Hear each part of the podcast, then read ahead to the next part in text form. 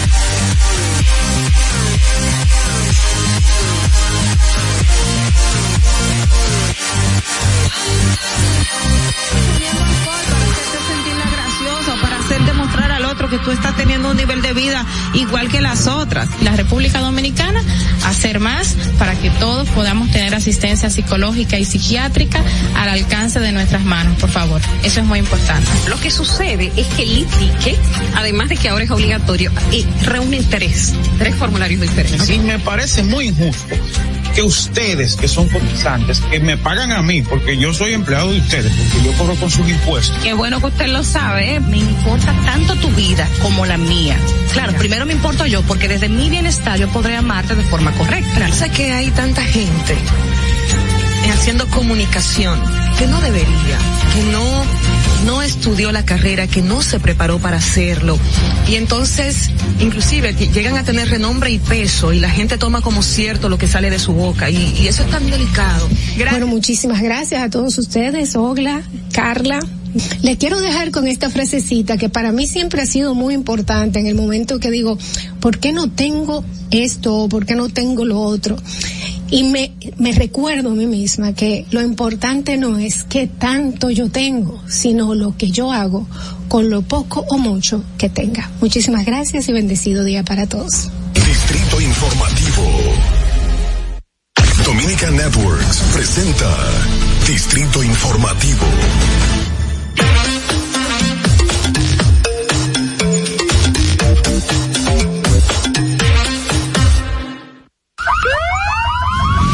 Que las bocinas y los ruidos son molestosos.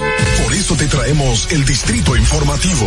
Tus mañanas ahora serán más frescas e informadas con el equipo de profesionales más completo de la República Dominicana. Distrito Informativo, de lunes a viernes de 7 a 9 de la mañana por La Roca 917 FM, Vega TV y Dominica Networks.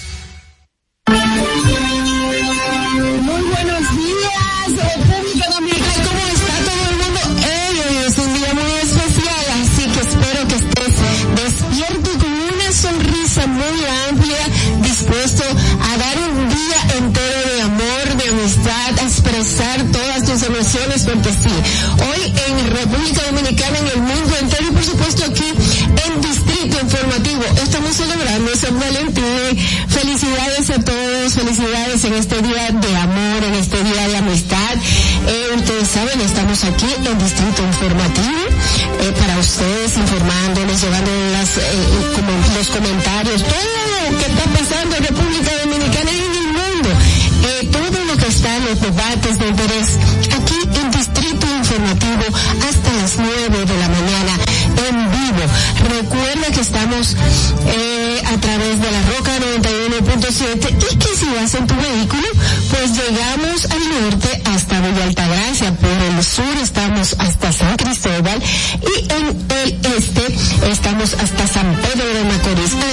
ustedes pueden vernos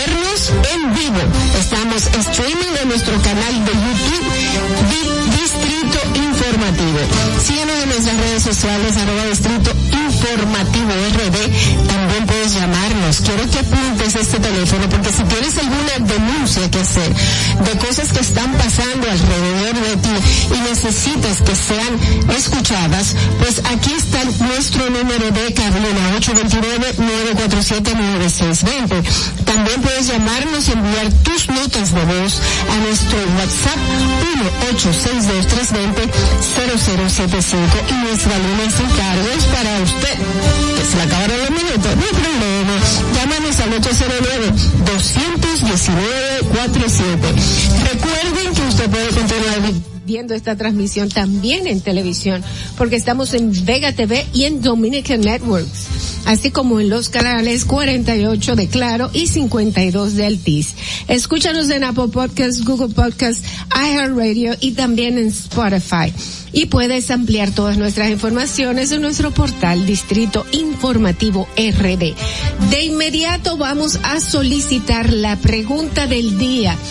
Su opinión es necesaria y por eso, por favor, respóndanos en lo siguiente. ¿Cree usted que con tantos banqueros en el Congreso podrá el Estado regular el desorden de, las bancas de apuesta? Se la voy a repetir. ¿Cree usted que con tantos banqueros de, de bancas de apuesta eh, en el Congreso podrá el Estado regular el desorden de las bancas de apuesta?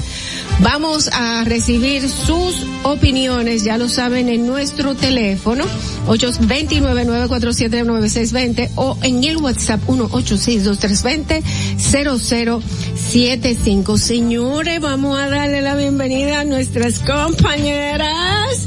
Ahora, hoy en el Día del Amor y la Amistad. Hola Carla Pimentel, ¿cómo estás? Buenos días, estoy feliz. Eh, no pensé en ponerme nada rojo, como todo el mundo que regularmente se pone algo rojo. A mí se me olvidó que hoy era 14. A mí se me olvidó también. por Dios. A mí me No, ¿en olvidó. serio? Yo, yo me desperté normal, de negro y blanco. Vine. No, negro y blanco, eso fue a propósito. No, se me olvidó, se me A mí olvidó. se me olvidó y ahorita yo dije, conchale, no, no me puse nada rojo, pero después dije, eso como que cliché, mejor no. Ah, esa, esa es la mejor excusa. No, a mí se me olvidó, lo tengo que decir. Es la mejor excusa para que se le olvide. Es un cliché, yo no sigo eso. No, es que ya eso es de adolescente y Exacto. jovencita, o sea, ya, ya, rojo. ya, esa etapa uno la quemó y no sé qué. No, no, no. Hay que ponerse de rojo. A mí se me olvidó, yo me hubiera puesto. me, Diga me puse de primero. rojo. Y tenemos que agradecer tus detalles hermosos. sí, gracias. Me manda esta, esta tacita que dice lo más bacano. I love you, baby. El tuyo dice, dice lo más heavy. Lo más chulo. Yo. Lo más bueno. Lo más feliz. Lo más ápero. Te sientes identificada. Eh, lo que yo no sé qué es Lo lo, más kawaii. Lo más Kaw- kawaii lo. Lo más kawaii, lo. Lo más kawaii, lo más kawaii. Pero, pero yo espero que sea bueno y gracias, gracias a Fernando, nuestro director, que tuvo estos detalles con nosotros. Ver, qué lindo. Sí, gastó la mitad de un bono que se ganó en una fiesta en Navidad haciendo nuestros detalles. ¿Tú te imaginas? Tan bello, gracias, un abrazo. Bueno, señores, vamos a darle inicio a nuestra jornada de trabajo y de informaciones, pero comencemos recordando qué pasó un día como hoy. Para que no se te olvide, en el Distrito Informativo, Dominica Networks presenta Un día como hoy. Un día como hoy, 14 de febrero del 2012, la Federación de Softball Dominicano FEDOSA declaró al municipio de Bonao como cuna del renacimiento del softball femenino en la República Dominicana. El inicio de este deporte en el año 1964 fue con la Liga Femenina Melania Hernández. Un día como hoy, en el año 2014, la primera dama de la República, Cándida Montilla de Medina, recibió el donativo de medicamentos por un monto superior a los 103 millones millones de pesos y 114 mil 48 porciones del suplemento alimenticio fortificado que serán entregados a la población a través del programa Cuenta conmigo, Mujeres Saludables y del gran proyecto del despacho, el Centro de Atención Integral para la Discapacidad. Para que no se olvide, en Distrito Informativo te lo recordamos, un día como hoy. Distrito Informativo. Así es, todas esas cosas pasaron un día como hoy, recientemente, pero lo que pasa es que el dominicano tiene el problema de que tiene una memoria corta. Y hay cosas buenas y cosas no tan buenas que pasan en el pasado reciente. Estamos hablando de cuatro, cinco, seis, hasta ocho años atrás. Y ya el dominicano se le olvidó. Pues no se te olvide. Esta es la realidad. Vamos a continuar con Distrito Informativo. Y, damas y caballeros, ¿qué les parece si vamos a los titulares? Adelante. Pues a continuación las principales noticias eh, en Distrito Informativo, el nuevo orden de la radio para hoy lunes 14 de febrero del 2022. Hoy se inicia la jornada de vacunación entre niños de 15 a 11 años de edad bajo el lema vacunarse es de superhéroes. Y el Ministerio de Educación y el Gabinete de Salud ratificaron que los escolares serán vacunados en los centros educativos siempre con el consentimiento de los de los padres y o tutores de esto. Ellos eh, señalaron que la resolución número 0069 del Ministerio de Salud que exige una prueba PCR a quienes rehúsen vacunarse solo aplica para los niños mayores de 12 años, el personal docente y administrativo de los centros educativos. El presidente eh, bueno, el, yo tengo, el- la noticia llega hasta ahí. Yo, yo tengo muchas madres que dicen que no van a vacunar a los niños. Eh, yo entiendo su posición. Creo que, o sea, entiendo el temor porque la vacuna es nueva, pero yo recuerdo al principio de la pandemia que estábamos que, apare- que, que hagan la vacuna, que qué están haciendo, Todo que no están haciendo la la vacuna. vacuna. por favor, que hagan la vacuna, pero ¿cómo vamos con la vacuna? Y cuando apareció la vacuna, es muy rápido para esa vacuna. Exactamente. es una queja con todo. O sea, hay, hay personas que obviamente tienen cierto temor por lo novedoso y la rapidez. Pero ahí entra el punto de que la rapidez era lo que exigíamos nosotros para de- para detener la situación que estábamos viviendo. Ahora, eh, lamentablemente uno no puede obligar a nadie a que vacunen a sus niños y uno dice, bueno, si un papá no quiere, pues ok. Ahora, yo espero que ese padre que no quiere vacunar a su hijo sí se haya vacunado, que es lo primordial, que empecemos entonces por nosotros mismos, terminemos ese esquema de vacunación hasta nuestros adolescentes de 12 años y ver entonces luego qué pasa con los menores. Pero eso debe ser lo primero. Mira, y con relación al tema de muy rápido, no, la ciencia ha demostrado que no es la misma. O sea, antes Así se tomaba mucho tiempo para el desarrollo de una vacuna que ahora la tecnología que hay, pero también la capacidad de nuestros científicos y médicos, porque es que ya todo, toda la base está ahí. O sea, es, es muy, no voy a decir muy poco, pero el esfuerzo de hacerlo hace 100 años atrás, cuando tuvimos la, la, la fiebre, gripa- la gripe la española. española, exactamente, no es la misma. Y nosotros hemos visto que en medio de, de 10, en menos de 10 años, cómo desarrolló la tecnología. Nosotros pasamos con internet de que de repente todo el mundo estaba tratando de entender cómo funciona una computadora a que tenemos hasta los celulares que son una computadora. Lo que sí entiendo es que el ministerio tiene que hacer énfasis otra vez en la educación, en la campaña de vacunación, porque tenemos 6 millones de personas que tienen la primera dosis. Siete. 7 millones, ¿verdad? Con la primera dosis que no se han puesto siquiera el primer esquema de vacunación, entonces ahí está la pregunta. ¿Cómo Exacto. van a vacunar a los hijos? Ay, sí, señores. En otro tema, el presidente eh, Luis Abinader inauguró el nuevo corredor de la avenida Winston Churchill, el cual forma parte del plan de movilidad urbana de Santo Domingo y será operado por el consorcio de empresas de transporte Mochotran. Este nuevo corredor tiene 47 autobuses y pago electrónico. Lo que se viene. Exactamente, señores. Y cambiando de tema, la Policía Nacional apresó a ocho personas sorprendidas desarrollando carreras clandestinas de motocicletas en el municipio Los Atillos, en Estamos Atomayor. avanzando. Ya lo sabe. La institución del orden dice que los detenidos fueron sorprendidos en actividad ilegal que, pondría- que ponen en riesgo su vida y la de los demás. Yo lo que entiendo, tengo que revisar la ley en ese sentido. Reconozco que no tengo los detalles, pero hay que ver qué sanciones tiene esto de las carreras ilegales, porque en- eh, deberían ser más drásticas. O sea, no es una cosa de que de ahora lo detuve y luego ya lo solté porque es carrera clandestina. Entonces, hay que ver la parte de la tipificación de este delito porque nosotros hemos visto, señor, esto es terrible. Ay, no, y todos los eh, los accidentes que esto provoca, que provocan la muerte de quien está en el motor y otra persona que no tiene nada que ver con eso, que puede ir pasando o que lamentablemente estuvo en un lugar donde no debió en ese en ese instante y, y eso es terrible. O que simplemente estaba en la vía que le correspondía porque ellos toman la autopista para las carreras clandestinas. Hicieran, hicieran la autopista porque ellos se creen como que son dueños de los espacios públicos. Así es, y, y, y no toman en cuenta, eso es como la gente que no se vacuna, que piensan, pero yo me vacuno, si me da la Ujú. gana, porque yo no le estoy haciendo daño a nadie. Claro que sí, estás poniendo en riesgo a muchas personas simplemente por no vacunarte, además de que solamente si no estás vacunado, pues estás ayudando al virus a que cree otras nuevas variantes. Vamos a continuar con las informaciones y el Instituto Duartiano solicitó al Ministerio de Turismo al ministro de Turismo David Collado intervenir el Parque Duarte ubicado en la zona colonial del Distrito Nacional a través de una carta firmada por los presidentes de la mencionada entidad Wilson Gómez y el de la Academia Dominicana de Historia José Checo instaron a Collado a apadrinar esta iniciativa. Bueno.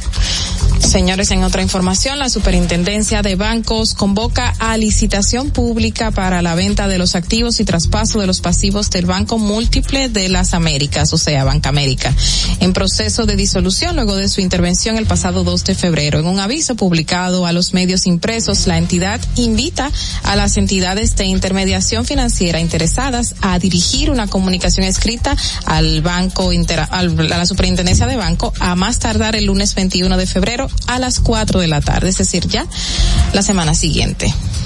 Bueno, ustedes recuerdan todo esto de, de Banca América, pero yo, yo como que siento que están actuando muy, o sea, eh, muy rápido, que es bueno, que es eh, de las cosas que uno anteriormente cuestionaba. Es que Eh, pusieron, eh, atacaron, lo agarraron a tiempo. No, Exacto. esperar, no esperaron que, que se pusiera un poquito más grande. Sí, pero la intervención viene de hace dos años. Aunque, exacto, viene de hace dos años, yo creo que, que era importante que se, se le dijera de una forma más fuerte. Exacto. Para que ellos eh, tomaran las medidas, pero aparentemente no tenían ese interés. Vamos eh, continuando, Ogla. Así es, cambiando de tema, señores, casi la mitad de los vehículos que circulan en República Dominicana son del año 2000 o antes.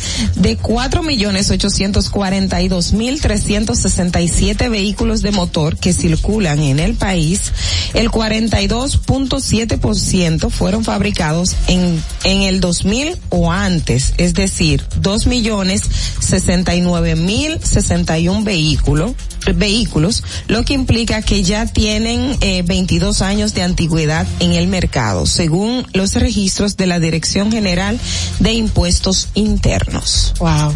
Eso va dentro del proceso de la revista, o sea, el determinar el tiempo que tiene el vehículo, no, no, nada de no, eso. no, básicamente puede ser porque acuérdate que hay gente que tiene vehículos de los años Antaños, 80 y todo esto en buena condición, En ¿eh? buena condición ahí implica mucho la la mm, ¿cómo se llama esto? Lo que lo que la contaminación ambiental, eso es ol- olvidé la palabra técnica, que es como lo que desprende.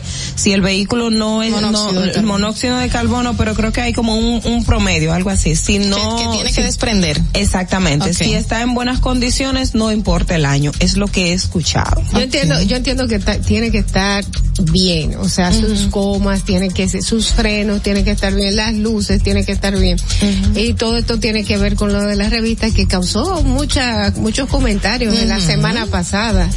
Ese es un tema que, que necesitamos aclararlo, Y pero que ya vamos se está hablando de que no va a ser una sola empresa que se va a encargar, sino para evitar ese monopolio. Qué bueno que lo tomaron en No, cuenta. que él aclara que no, no se ha dado el contrato. Yo creo que deberíamos, yo estaba tratando de ver si tenía un contacto Yo de que- alguien de esa yo lo que quiero saber, señores, traerlo. de dónde están saliendo todos estos comentarios de, cu- de contratos exclusivos donde gana solamente una sola persona. ¿De dónde están saliendo estos Que se había Está en la página de la Dirección de Alianza Público-Privada porque ellos lo declararon de interés nacional y era esta única empresa la que figuraba de acuerdo cuando yo lo vi era esta única empresa Pero y uno no es- entendía que era el, el proceso a ello porque normalmente lo de las alianzas público-privadas en muchos casos es que la empresa privada le hace el la propuesta al Estado, el Estado la analiza y si entiende que sí, entonces van a un acuerdo Pero con es ella. algo que no vino de ayer tampoco, ni No. del año pasado, sino que viene del 2019. O sea, y la misma empresa hizo las gestiones en un inicio. Con un 90% para... Para ellos y 10 para el Estado. Qué belleza. 90%, así mismo. Bello, bello. Vamos a continuar. Sí. Eh, más informaciones. El Ministerio de Medio Ambiente y Recursos Naturales informó que dejaba, que desde iniciada la temporada de observación de ballenas jorobadas del 2022, el pasado 15 de enero, más de 35 mil personas han podido disfrutar de esta danza que perpetúa la especie. Eh, la temporada concluye el 31 de marzo para la bahía de Samaná. Ha, ha podido superar el cierre de observación en el 2021 que contó con la visita de 32.984 personas en las aguas del santuario de mamíferos marinos del Banco de la Plata y la Navidad. Mm, qué bonito. En otra información, señores, la principal causa de la sobrepoblación existente en el centro penitenciario de la Victoria es la gran cantidad de presos en condición de preventivos. Aún no han sido condenados eh, por los delitos que se les imputa el 58.6% del total de los reclusos en la prisión. Según las estadísticas que maneja la Dirección Nacional de Prisiones, en la cárcel de la Victoria hay registrados a febrero de este año 7.595 presos, aun cuando el centro tiene una supuesta capacidad para tan solo 2.103. El sistema carcelario del país registra una población de 27.171 presos en República Dominicana. Esa es una de las críticas que siempre se ha mantenido, el no utilizar otras figuras jurídicas para poder dictar las coerciones. Los jueces siempre quieren prisión preventiva porque la gente o las víctimas creen que si no se da prisión preventiva, pues los procesos se detienen. Y El no es Ministerio tenemos muchas Público. cosas. Eh, exacto, Siempre perdón. quiere. Exacto, el Ministerio Público siempre quiere, Para pero todo. el juez es que determina que si acepta o no acepta esa esa disposición o pedimento del Ministerio Público. Y las víctimas siempre dicen, si no hay prisión, entonces lo están soltando. Y es un error cotidiano que está provocando esa sobrepoblación en las cárceles de la República Dominicana. También hay- está el problema de la celeridad que hay que darle a los casos. Se pasan años y años y todavía, es más, se, se extingue. Exacto. Y no, y el preso pagando prisión preventiva. Uh, tenía tres meses, de repente está un año, de repente está dos, y la condena entera la pasa en prisión preventiva. Eso es increíble. Bueno, señores, y el nivel de matriculación de estudiantes de secundaria en formación técnico profesional es de un 7.7% en comparación con los países de América Latina y el Caribe, cuya tasa ronda entre un 20%. Estamos hablando de República Dominicana, ¿eh? El dato está contenido en el informe de la Comisión de Hacienda del Senado que estudió el contrato de préstamo para el por eh, 70 millones de dólares negociados con el Banco Interamericano de Desarrollo que financiará el proyecto para la transformación de liceos en politécnicos. Wow, tenemos que aumentar esa tasa urgentemente. Urgentemente, pero eh, los jóvenes están saliendo inmediatamente de que tienen un- poquito de conocimiento y pueden manejarse en la calle, están saliendo a trabajar. Sí. Están saliendo a trabajar porque lo necesitan, porque está esa necesidad en la, en las casas de ellos. Y eh, yo creo que es un crimen en contra del futuro del país y en contra del futuro de cada individual, porque hay gente que tiene muchos hijos porque dice, bueno, uno de ellos me mantiene. Y nosotros tenemos que buscar un sentido de responsabilidad. Nosotros estamos trayendo niños al mundo para que sean su futuro y para que forjen su futuro individual. Claro. Eh, yo debo de callarme porque tú sabes quién debe de hablar. Eh, una de las periodistas que más conocimiento tiene y que busca sobre el tema lo que en realidad la gente quiere saber. Oglenesia Pérez, sí, su comentario. Adelante, Fernando. En el Distrito Informativo te presentamos el comentario de la periodista Ogla Enesia Pérez. Espectacular, señores. Ya, ya iba a compartir el comentario con todas ustedes porque precisamente de ese, ese es mi tema con relación a los politécnicos y precisamente quiero eh, tomar de pie de amigo la, la última fase de lo que hablaba Adolfi, de la cantidad de jóvenes especialmente que ya una vez empiezan a manejar dinero, que, qué sé yo, por X o por Y razón vinieron de vacaciones de, del interior del país a Santo Domingo, hicieron un poquito de trabajo, ya sea como delivery o algunos casos de chicos que vienen como limpiabotas, que eso ya ha bajado un poco, pero anteriormente se daba mucho, algunos que empiezan a ser parqueadores y empiezan a ganar recursos eh, debido a su condición de vulnerabilidad en sus hogares.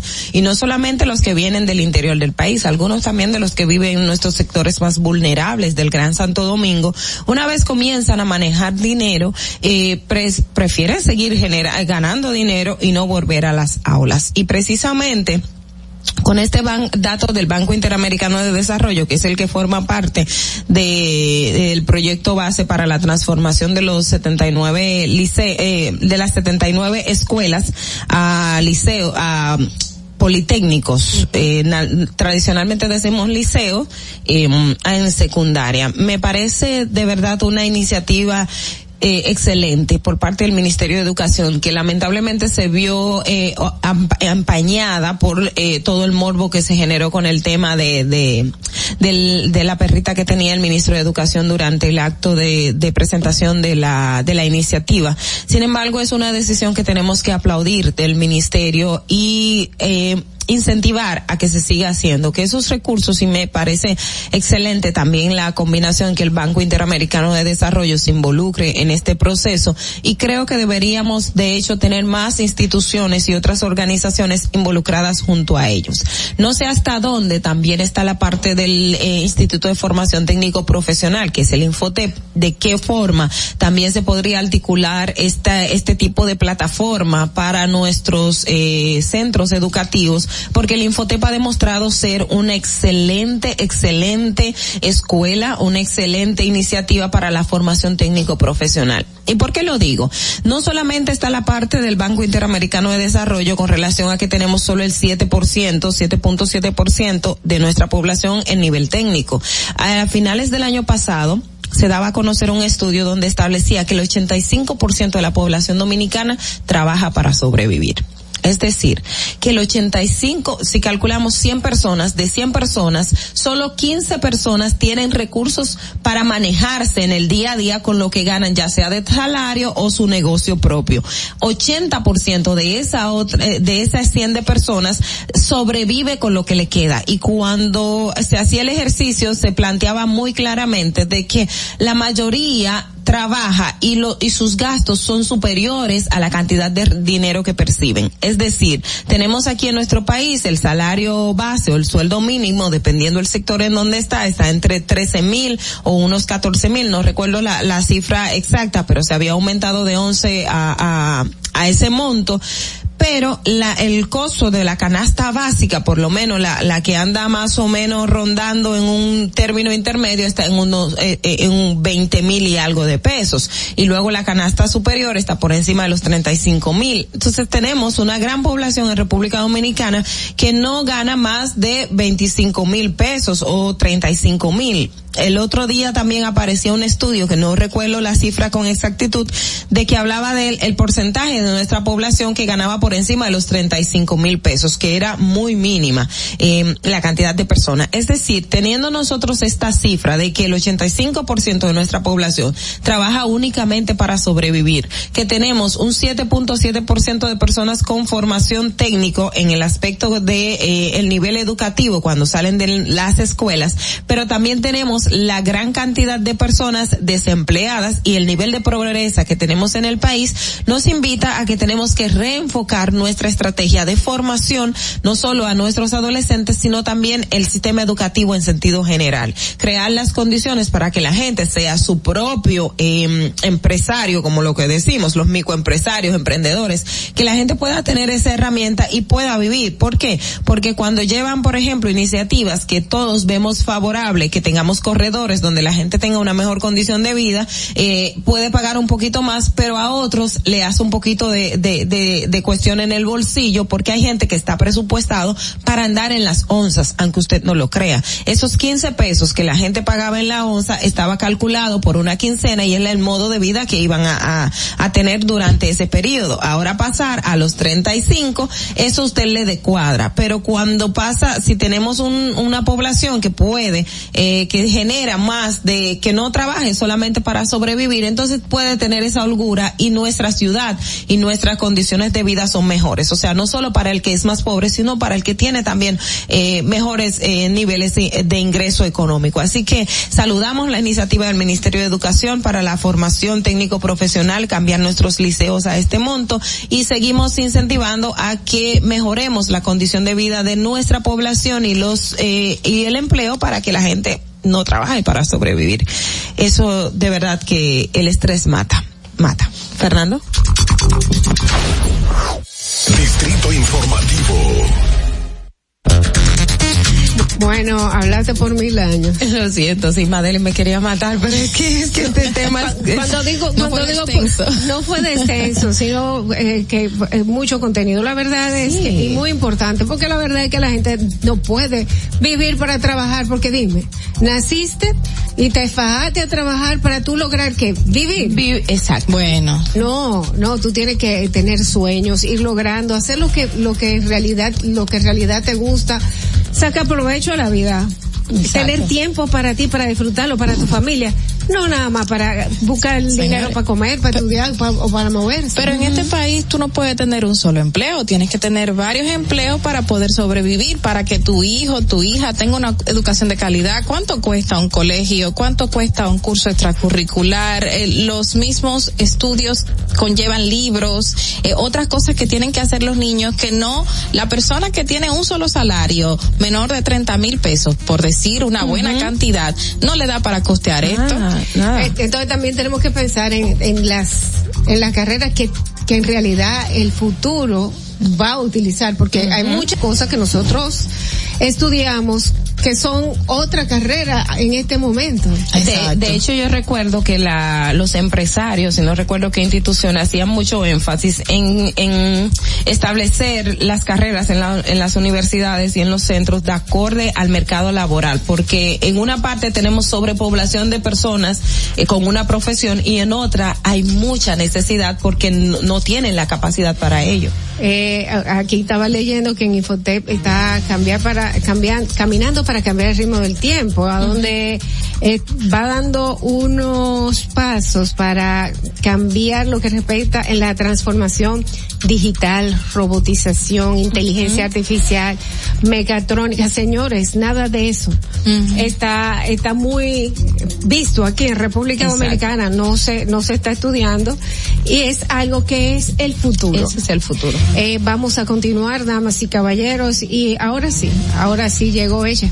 Ella que, ella que siempre está en búsqueda de la verdad para decírselo a usted, para que nadie se la esconda. Carla Pimentel con nosotros. Adelante, Fernando.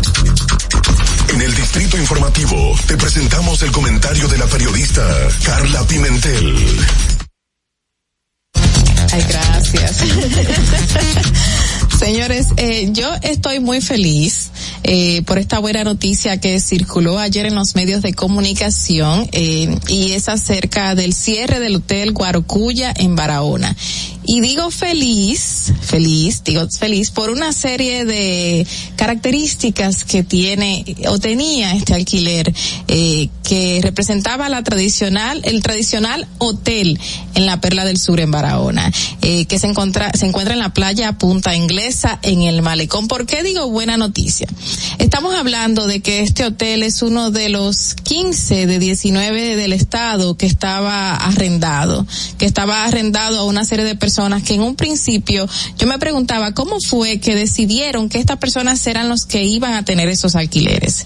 Y este hotel, el Hotel Guarocuya estaba en manos de la inmobiliaria Pineda Medina, de la familia Pineda Medina, eh, del- lo dirigía directamente la esposa del comunicador Melton Peni- Pe- Medina, Melton, Pineda. La esposa del señor se llama Ana Altagracia Medina. Y repito tanto Medina porque me parece un poquito curioso el apellido y el tiempo en que se le dio el contrato y demás. Pero bueno, lo que yo quiero traer eh, a colación es que este hotel tan tradicional en Barahona solo eh, pagaba un alquiler de 18 mil pesos. Le voy a decir la cantidad exacta que pagaba este alquiler. Eran 18 mil 700, 18 mil 408 pesos se pagaba por este alquiler en el hotel. Sí, esto era lo que pagaba la inmobiliaria Pineda Medina por alquilar un hotel de dicha envergadura. Eh, este hotel obviamente costaba, al parecer, lo que podía costar aquí un apartamento un apartamento ya no en el distrito, porque en el distrito tú no encuentras un apartamento en 18 mil pesos. Puede ser un apartamento en Santo Domingo Este, en Santo Domingo Oeste, más o menos cómodo.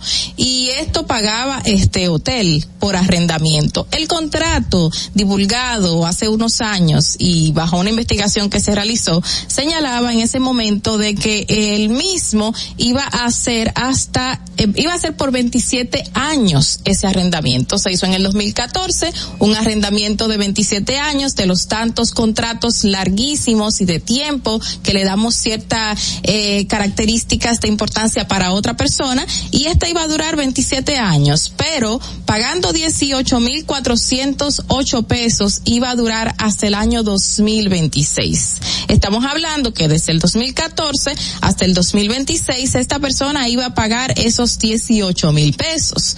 ¿Qué tipo de hotel estamos hablando? Bueno, este hotel, según las especificaciones, te- te- tiene 74 habitaciones, tiene área de gazebo, tiene piscina, tiene tres áreas de restaurante, tiene cancha, tiene discoteca y está en el pleno malecón de la Perla del Sur. O sea, ¿Cómo es posible que desde el 2014 hasta la fecha hayamos tenido un alquiler para el Estado de 18 mil pesos? De los tantos bueno, 19 hoteles, 15 de ellos arrendados y otros también bajo investigación que uno se quedaba como que, hey, ¿por qué tiene que tener ese alquiler tan bajo? 18 mil pesos para generar 74 habitaciones de cada cierto tiempo que se están arrendando. No sé, o sea, lo que se estaba beneficiando esa persona allí era muchísimo más de, del doble de ese alquiler que pagaba, porque no puede ser que un hotel esté pagando tan poco cuando tiene 74 habitaciones. Y por eso yo estoy feliz porque debido a un acuerdo que llegaron entre Corpotel y esta misma empresa que estaba eh, alquilando esta este hotel, pues ya se rescindió este contrato. Pero uno se queda como con ese fervor de esa mala noticia que hace mucho se está peleando, que por qué razón tenemos que dar esos alquileres ese precio, que por qué razón esta persona o estas personas tienen que beneficiarse con los recursos de nosotros. En un principio se dijo, bueno, pues el señor está remodelando el hotel, está eh, reestructurando algo que en un momento pudo haberse caído, pero ok, digamos que hizo una inversión, pero no puede ser que le dejemos un alquiler en 18 mil pesos. Ustedes saben cuánto puede generar en un fin de semana 74 habitaciones llenas en un hotel. Eso tiene que ser mucho dinero. Más de siquiera lo puedo mencionar. 243 pesos, que si tú lo divides es lo que da. Imagínate, imagínate. Más de 243 pesos. Más de 243 pesos, lo acaba de decir Dolphy. Entonces, esa persona se está llevando una cantidad tan cuantiosa o se llevó del 2014 hasta la actualidad que estamos hablando del 2022 son seis, ocho años de recursos míos, tuyos y que se enriqueció esa persona con ese hotel. ¿Y por qué en ese momento tenían que darle un alquiler tan económico para algo de esta categoría? ¿Por qué se hizo así? ¿Quién determinó que esta persona era la que se tenía que llevar este eh, este arrendamiento? Y queda queda esa nebulosa de que podría llamar la atención de las autoridades de investigar cómo se hicieron esas licitaciones o lo que sea, porque me imagino que tuvo que hacerse algún sorteo para determinar tú tienes este, tú tienes este, tú tienes este, o cómo fue al mejor postor, o cómo fue la decisión de de otorgárselos. Entonces, eh, qué bueno, qué bueno que lo hicieron así, pero hay que seguir más adelante para ver quién se lo dio, cómo se lo dieron, por qué se lo dieron y por qué tenía que tener 27 años un arrendamiento en tan poco dinero. Ocho años haciéndose rico con mi dinero, con el Estado, porque ese hotel es del Estado y pagando muy poco, muy poco por esto. Fernando, vamos contigo. Distrito Informativo. Bueno, tú tienes ahí toda la razón. Yo hice ese, ese cálculo y también tomo en cuenta lo que pudo haber sido, que no esté en unas buenas condiciones, que hayan que hacer reparaciones y para todo esto en cualquier alquiler se hacen algunas reservas. Se dice, por ejemplo, se va a invertir esta cantidad de dinero en reparar el hotel, pero de lo cual se- me voy a beneficiar yo que lo, te- lo tengo alquilado, pero también el Estado que es el dueño. Entonces, se hace, se ajusta por un tiempo, que es el tiempo en el que se va a remodelar. Se ajusta una renta y luego, pues entonces se le pone una renta que sea razonable. Claro que sí, porque tienes que ir amortiguando la inversión con lo que vas a sacar, pero tanto tiempo. Eh, eh, 18 mil pesos a un empleado le pagaban. Entonces, Exacto. Exactamente. El dueño de, de la, del terreno y también de la infraestructura le estaban pagando como si fuera un empleado.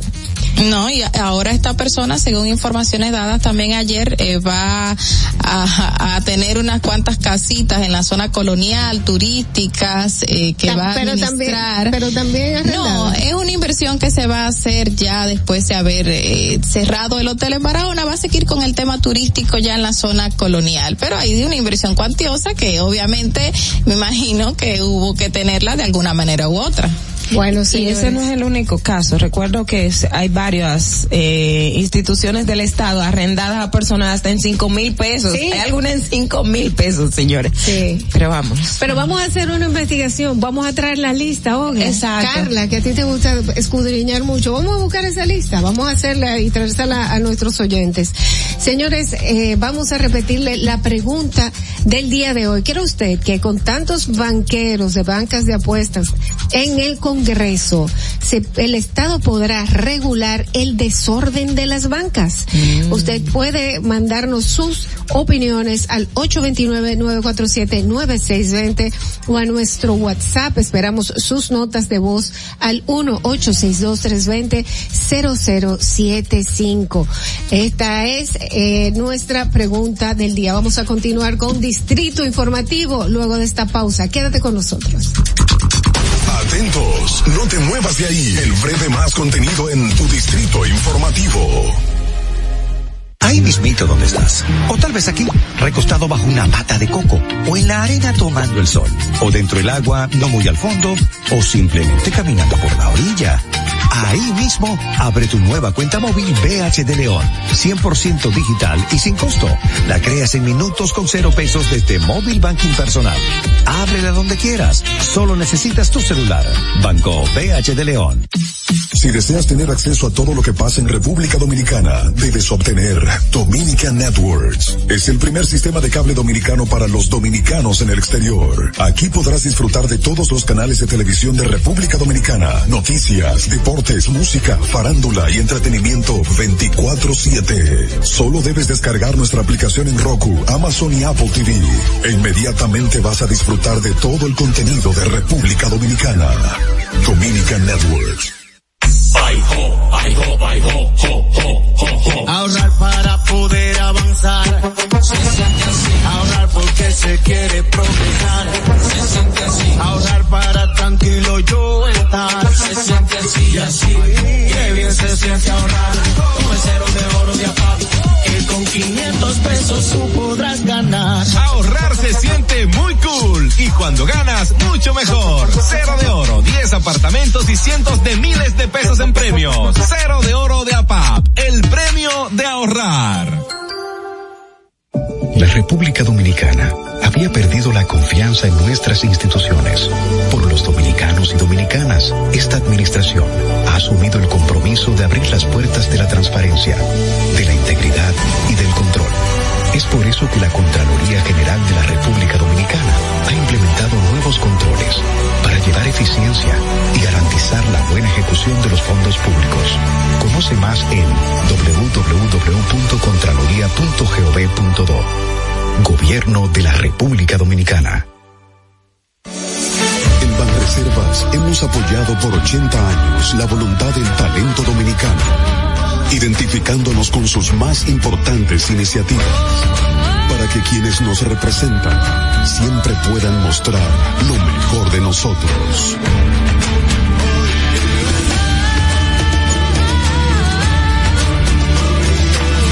Banreservas, 80 años siendo el banco de todos los dominicanos. Sabemos que las bocinas y los ruidos son molestosos.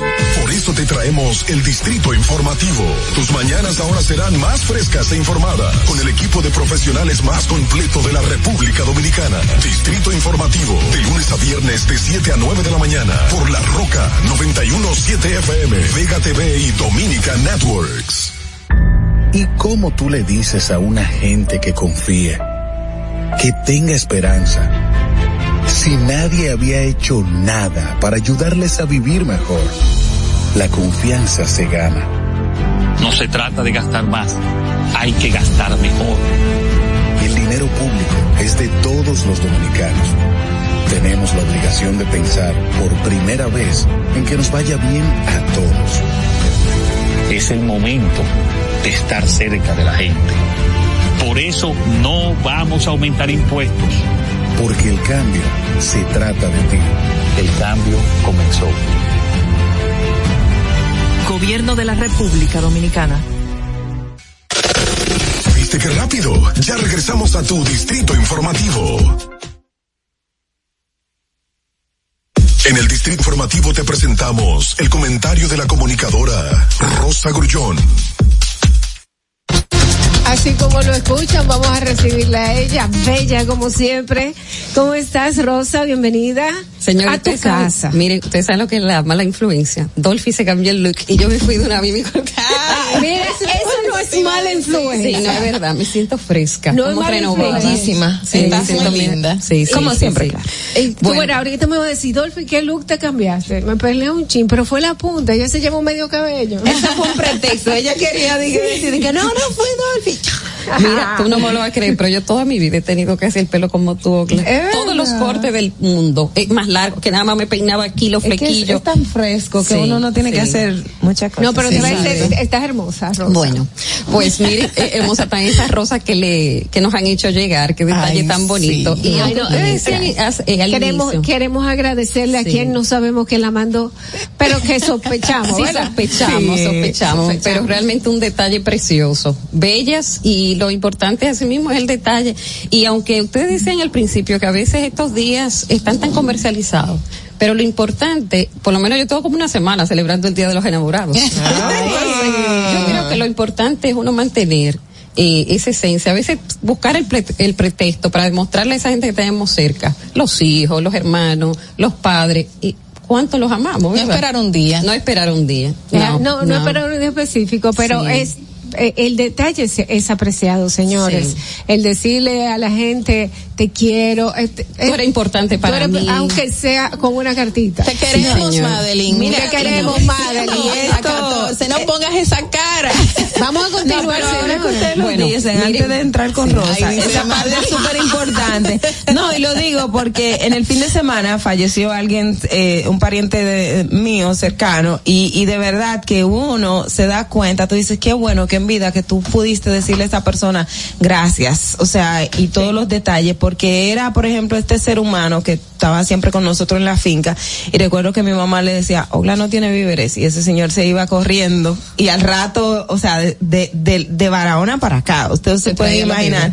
Entonces, de tú siempre tener ese, ese gesto de decirle gracias o valorarlo, cuando la persona fallece, y, y es lo que decíamos, eso no tiene comparación. Sí, De señor. verdad. Sí, señor. Bueno, señores, hoy vamos a hablar de un tema muy particular que a mí me apasiona y es que desde realmente el año pasado nosotros estamos haciendo énfasis acerca de la importancia y las remesas en la República Dominicana y la importancia que tiene la diáspora, que siempre hemos tratado un poco como eh, ciudadanos de tercera categoría. Pues precisamente el informe que da el Banco Central ahora para finalizar, cerrar el mes de enero, pues dice que el mes de enero asciende eh, la, la remesa a 729 millones de Sí, dólares. eso lo vi. que es sorprendente porque supuestamente todo lo que habíamos generado era por las ayudas que le estaba dando el Estado eh, a los Unidos. Estados Unidos, exactamente. Entonces, pero ¿qué sucede? En el 2019 nosotros recibimos unos 7 mil millones. En el 2020 recibimos unos 8.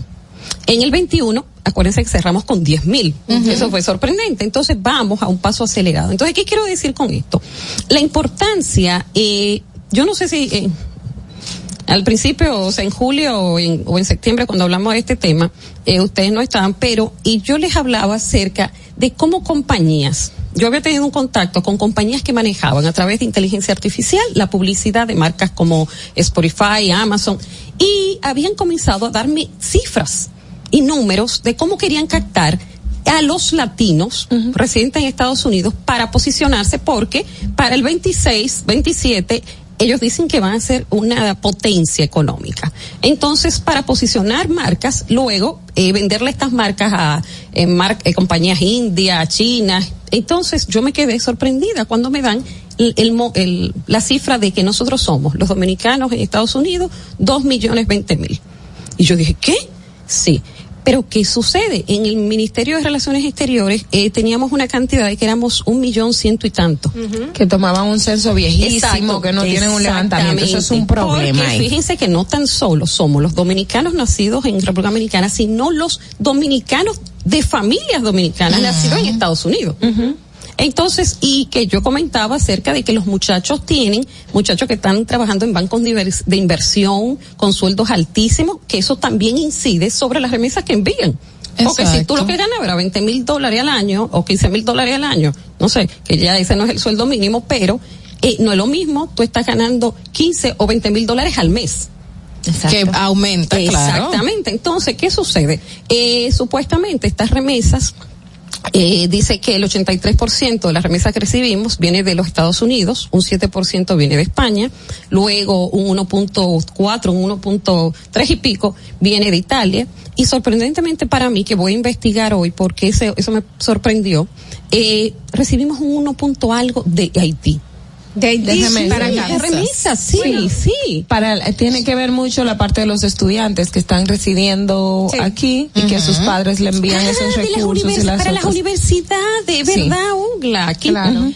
Es verdad, qué interesante, pero voy a investigar bien todo este punto. Pero, eh, ¿a qué viene este comentario? El comentario es que eh, justamente en la semana pasada, bueno, en septiembre, creo que el que era eh, congresista de de familia dominicana, Adriana y Adriana Espaillat. Espaillat, pues le da un informe al presidente Abinader cuando visitan Estados Unidos y hacen aquel lanzamiento en octubre, creo que fue. Eh, yo hasta conversé con él en un evento en uno de los hoteles y le digo, pero es que usted viene a pedir de favor que le permitamos, que la Junta le permita a los dominicanos votar como si fuera un favor. Eso no es un favor, eso es, un, derecho. Exacto. Es un derecho. Entonces, eh, la cuestión es que él mismo me dijo, sí, yo he tratado, y yo no, usted tiene que involucrar a todo, eh, ONG, todas las, eh, eh, todas las instituciones contra la corrupción, o sea, porque eh, si realmente incide de una manera tan importante en la economía de la República Dominicana, tienen que Aquí, recibir claro, algún beneficio. aquí Entonces, nos sustentamos de las remesas, lamentablemente. O sea, Exactamente. ese Entonces, es mira, la semana pasada eh, la Junta Central Electoral saca un comunicado donde hace de conocimiento que van a comenzar a cre o sea, a organizar las juntas en diferentes partes del mundo. Entre ellas, comenzamos con San Martín. Aquí vamos a subir a la historia de, de Distrito Informativo, vamos a subir hoy lo que es el, Ay, Dios mío, porque ustedes saben que yo soy una señora mayor y medio ciega. Entonces, Entonces, vamos a subir, vamos a subir eh, lo que es el, el calendario, porque van, están comenzando, uno diría, ah, es pronto. Para que tú puedas votar en el 2024. No, señores, nunca es pronto para hacer las cosas bien. Y aquí, cuando siempre estamos pecando de improvisación. Entonces, eh, vamos a, déjame sacar esto del basurero que parece lo había votado y, y no encuentro lo- el escrito. Entonces, fíjense. Tienes el calendario Sí. de, de votación ya para Eh, el 2024. no, de- pero sí las los lugares donde estamos comenzando lo que son los Ah. famosos ogles estos La ogles, sí que son eh, precisamente como si fueran las juntas pero en estas estas localidades bueno en San Martín comenzó el viernes pasado a las 5 de la tarde, en Curazao el sábado, en Panamá hoy lunes a las 7 de la noche, eh, en Puerto Rico tendremos el sábado 19, en Orlando el miércoles 16, en Miami el jueves 17, en Los Ángeles, en California, el domingo 20 y así O sea, las sucesivamente. personas pueden ir esos días aquí. Sí, porque acuérdate que están conformando lo que son las juntas. Ajá. Y la persona pueden ir a registrarse. y quizá formar parte formar de lo parte. que es la, la Ah, también. Sí. ¿Y a dónde se tienen que dirigir Eh, específicamente? Mira, hay un, vamos a poner el link, pero va a aparecer en la historia. Ajá. Pero eh, también en la Junta Central Electoral aparece eh, esta información. Entonces, eh, y las, aquí están también las, las direcciones. Entonces, para que la gente pueda ir, señor, y forme parte, la gente siempre se está quejando de las cosas que no nos gustan, pero tú no puedes quejarte acerca de la democracia que tenemos si usted no participa. Aunque temprano lo que estamos haciendo. Y qué bueno que lo estamos haciendo temprano. Faltan dos años. Bueno, dos años Un si año. nos ponemos a calcular. Bueno, no, un año. Exacto. Porque Ni tú siquiera. sabes, sí, que nosotros en campaña nos ponemos un año antes. Qué buena organización.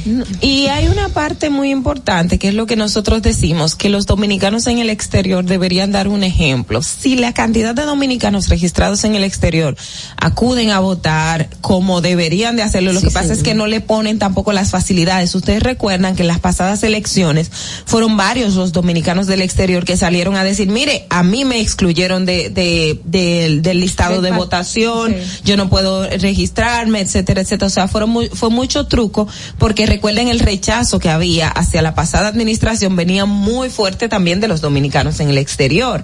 Y una parte esencial que hay que trabajar es esa, que los dominicanos en el exterior acudan a votar para que le den el mensaje a las autoridades. Mira, y no tan solo las, a las autoridades locales, las cuales han hecho con estas posiciones lo que les ha venido en gana a través de la historia, porque la gente ni siquiera, tú sabes que, madre, que quizá deberíamos hacer un segmento o algo, una capsulita, para que la gente entienda cuál es el trabajo de un diputado, cuál es el trabajo de un senador, para que la gente sepa por qué Coge cogen a estas personas. No, no, no, no, es no, eso. que el chipero Pero el problema, el, sepa. el Oye, problema es ese, eh, que todo el mundo tiene el concepto, ah, llegó ahí a, co- a cuarto. dinero. Eh, hermano, ese es, es un empleado suyo. Exactamente. Esa es una persona que le debe a usted explicación en todas y cada una de las cosas en las que se compromete. Que si le dijo una cosa y hace otra, usted tiene todo el derecho de reclamárselo. ¿Con qué debe cumplir? ¿Qué tiene ¿Cuántas veces cumplir? usted tiene que ir? ¿Cuáles son las comisiones en las cuales quizá usted debería participar? Claro, ¿no? Y que mucha gente se pregunta, ahora que estamos en turismo, el tema de los diputados de ultramar. Mencioné el chipero, pero me acordé que José Jiménez, que siempre pregunta que qué hacen y dónde ellos pernotan, que eso es una muy buena pregunta también.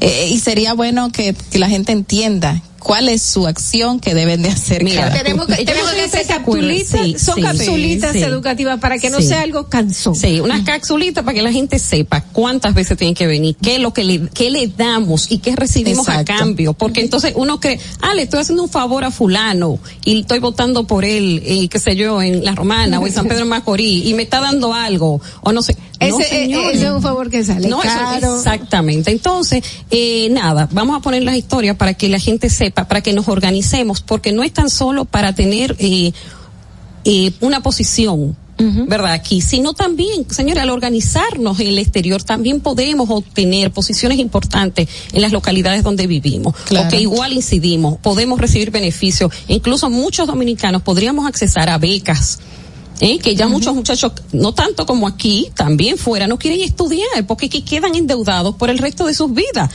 pagando créditos educativos. Pero creo que tenemos muchos dominicanos en el exterior que siempre están muy pendientes de lo que ocurre en el país y están constantemente viendo las noticias, informándose con sus familiares y tratando de que las cosas cambien, aunque ellos están fuera. Hemos visto Bueno, mucho les falta que, que vayan a involucrarse Sí, en el aspecto electoral Es- para, es, bueno, es bueno darle la información para que sepan que en esta oportunidad tienen la, tienen el chance de ir y formar parte. Sí, y señor. Para que estén atentos, para que busquen los lugares a donde pueden ir a inscribirse y todo eso. O sea que muchísimas gracias, Rosa. Claro. Tú No, no, siempre con comentarios valiosos, importantes para la comunidad dominicana, tanto aquí sí, como en el y vamos a traer la lista, Carla, de todos los hoteles y de todas las propiedades del Estado que están siendo arrendadas por montos ridículos. Gracias, Rosa, excelente. Y yo bueno. sé que Rosa, Rosa puede conseguirlo muchacha, perfectamente. sí. Bueno, señores, son las 7 y 55 de la mañana. ¿Y cómo está el tránsito antes de salir de la casa? Quédate ahí para que lo escuches.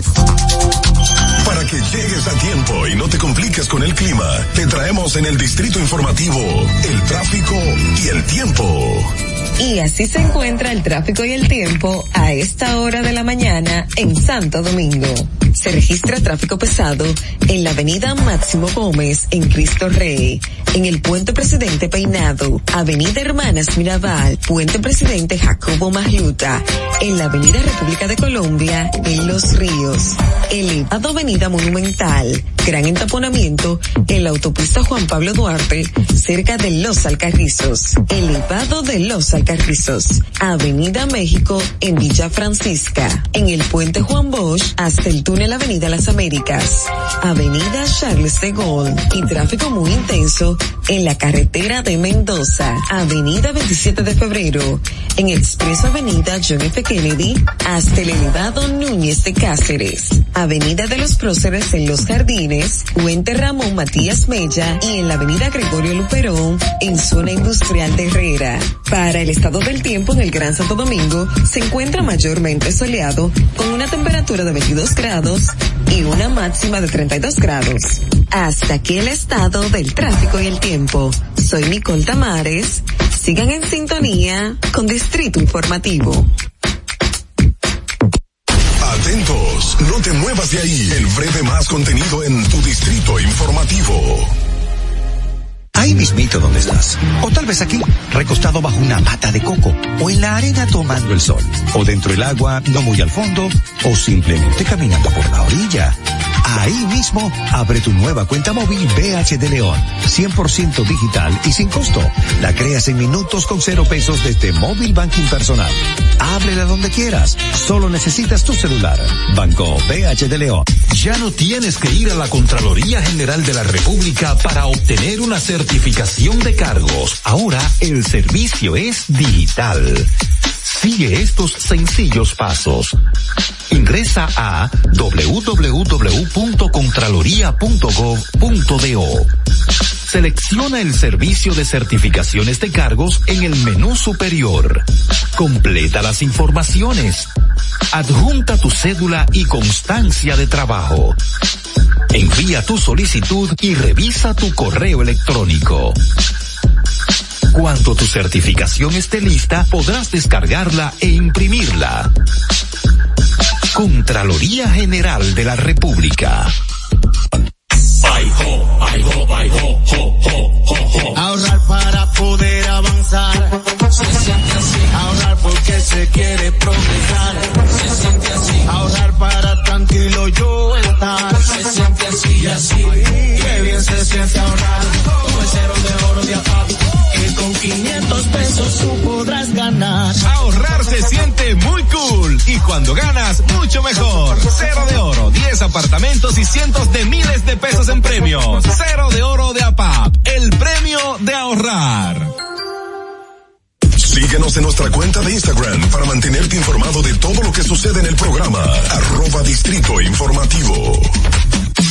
Si deseas tener acceso a todo lo que pasa en República Dominicana, debes obtener Dominican Networks. Es el primer sistema de cable dominicano para los dominicanos en el exterior. Aquí podrás disfrutar de todos los canales de televisión de República Dominicana, noticias, deportes, música, farándula y entretenimiento 24/7. Solo debes descargar nuestra aplicación en Roku, Amazon y Apple TV. E inmediatamente vas a disfrutar de todo el contenido de República Dominicana. Dominican Networks. En Banreservas hemos apoyado por 80 años la voluntad del talento dominicano, identificándonos con sus más importantes iniciativas, para que quienes nos representan siempre puedan mostrar lo mejor de nosotros.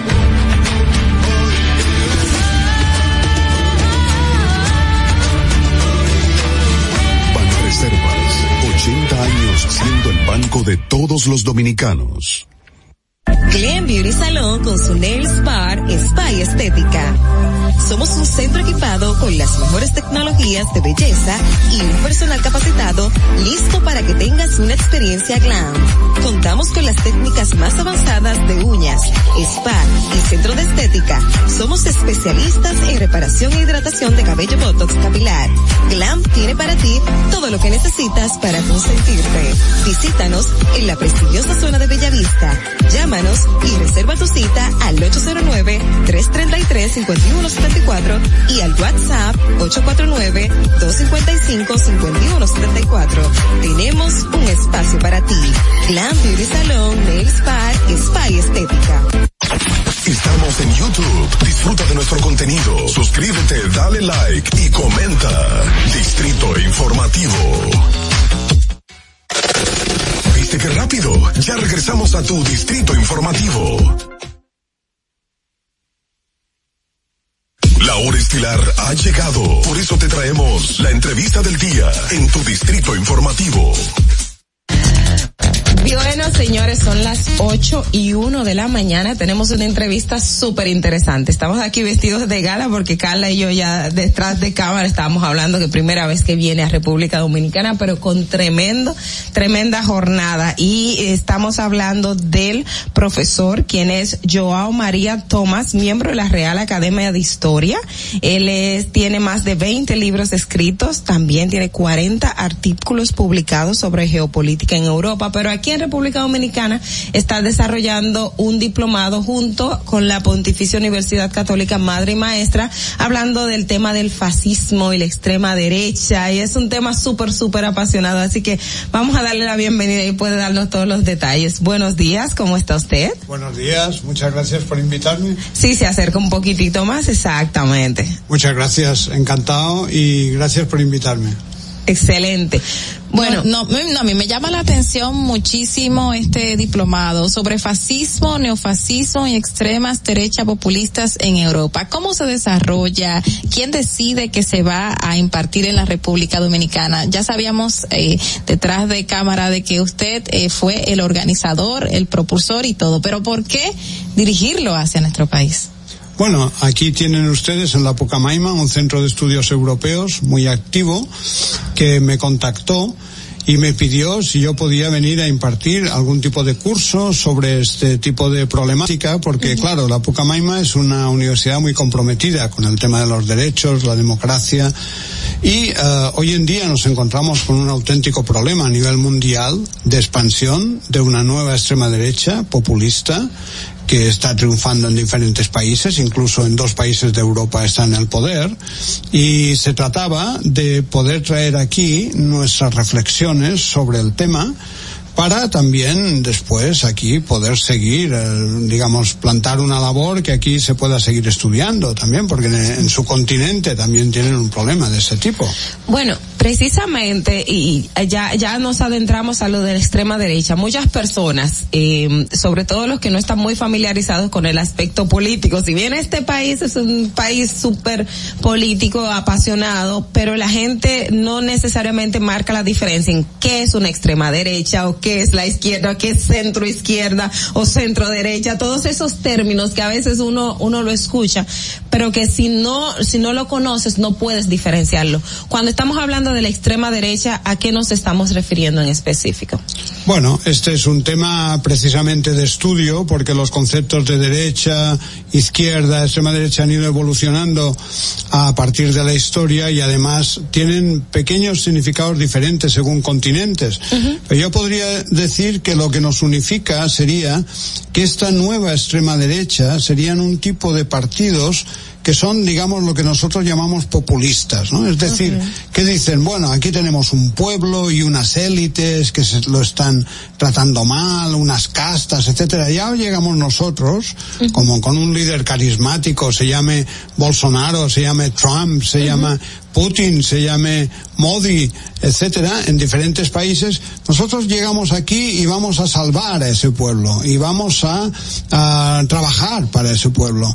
Pero eso esconde mucha demagogia, ¿no? Okay. Entonces no se trata tanto de destruir la democracia, como hacía la extrema derecha en la época de los fascismos, de las guerras mundiales, etcétera, sino de modificar la democracia y convertirla en una democracia donde algunos aspectos, como por ejemplo el racismo, la xenofobia, el maltrato a los inmigrantes, el ultranacionalismo, pues pasan a tener excesiva importancia, ¿no? Por ejemplo, no- nosotros tenemos dos países en, en Europa, miembros de nuestra Unión Europea, que son Polonia y Hungría.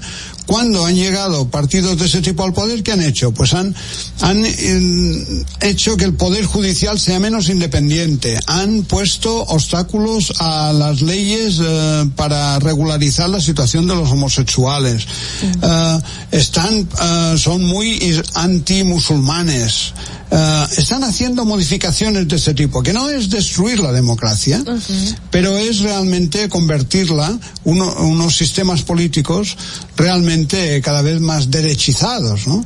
¿Podría el desconocimiento, y partiendo de, de lo que había preguntado del desconocimiento de la población de estos términos o estos grupos, podría de alguna manera incidir en el tipo de gobierno que pudiesen tener en un momento dado? Pues sí, claro. Claro, por ejemplo, en España acabamos de celebrar unas elecciones regionales en una región que ha ganado el partido de centro derecha, pero él, se- él necesitará para gobernar un partido de este tipo, de los que le estoy explicando, que se llama Vox.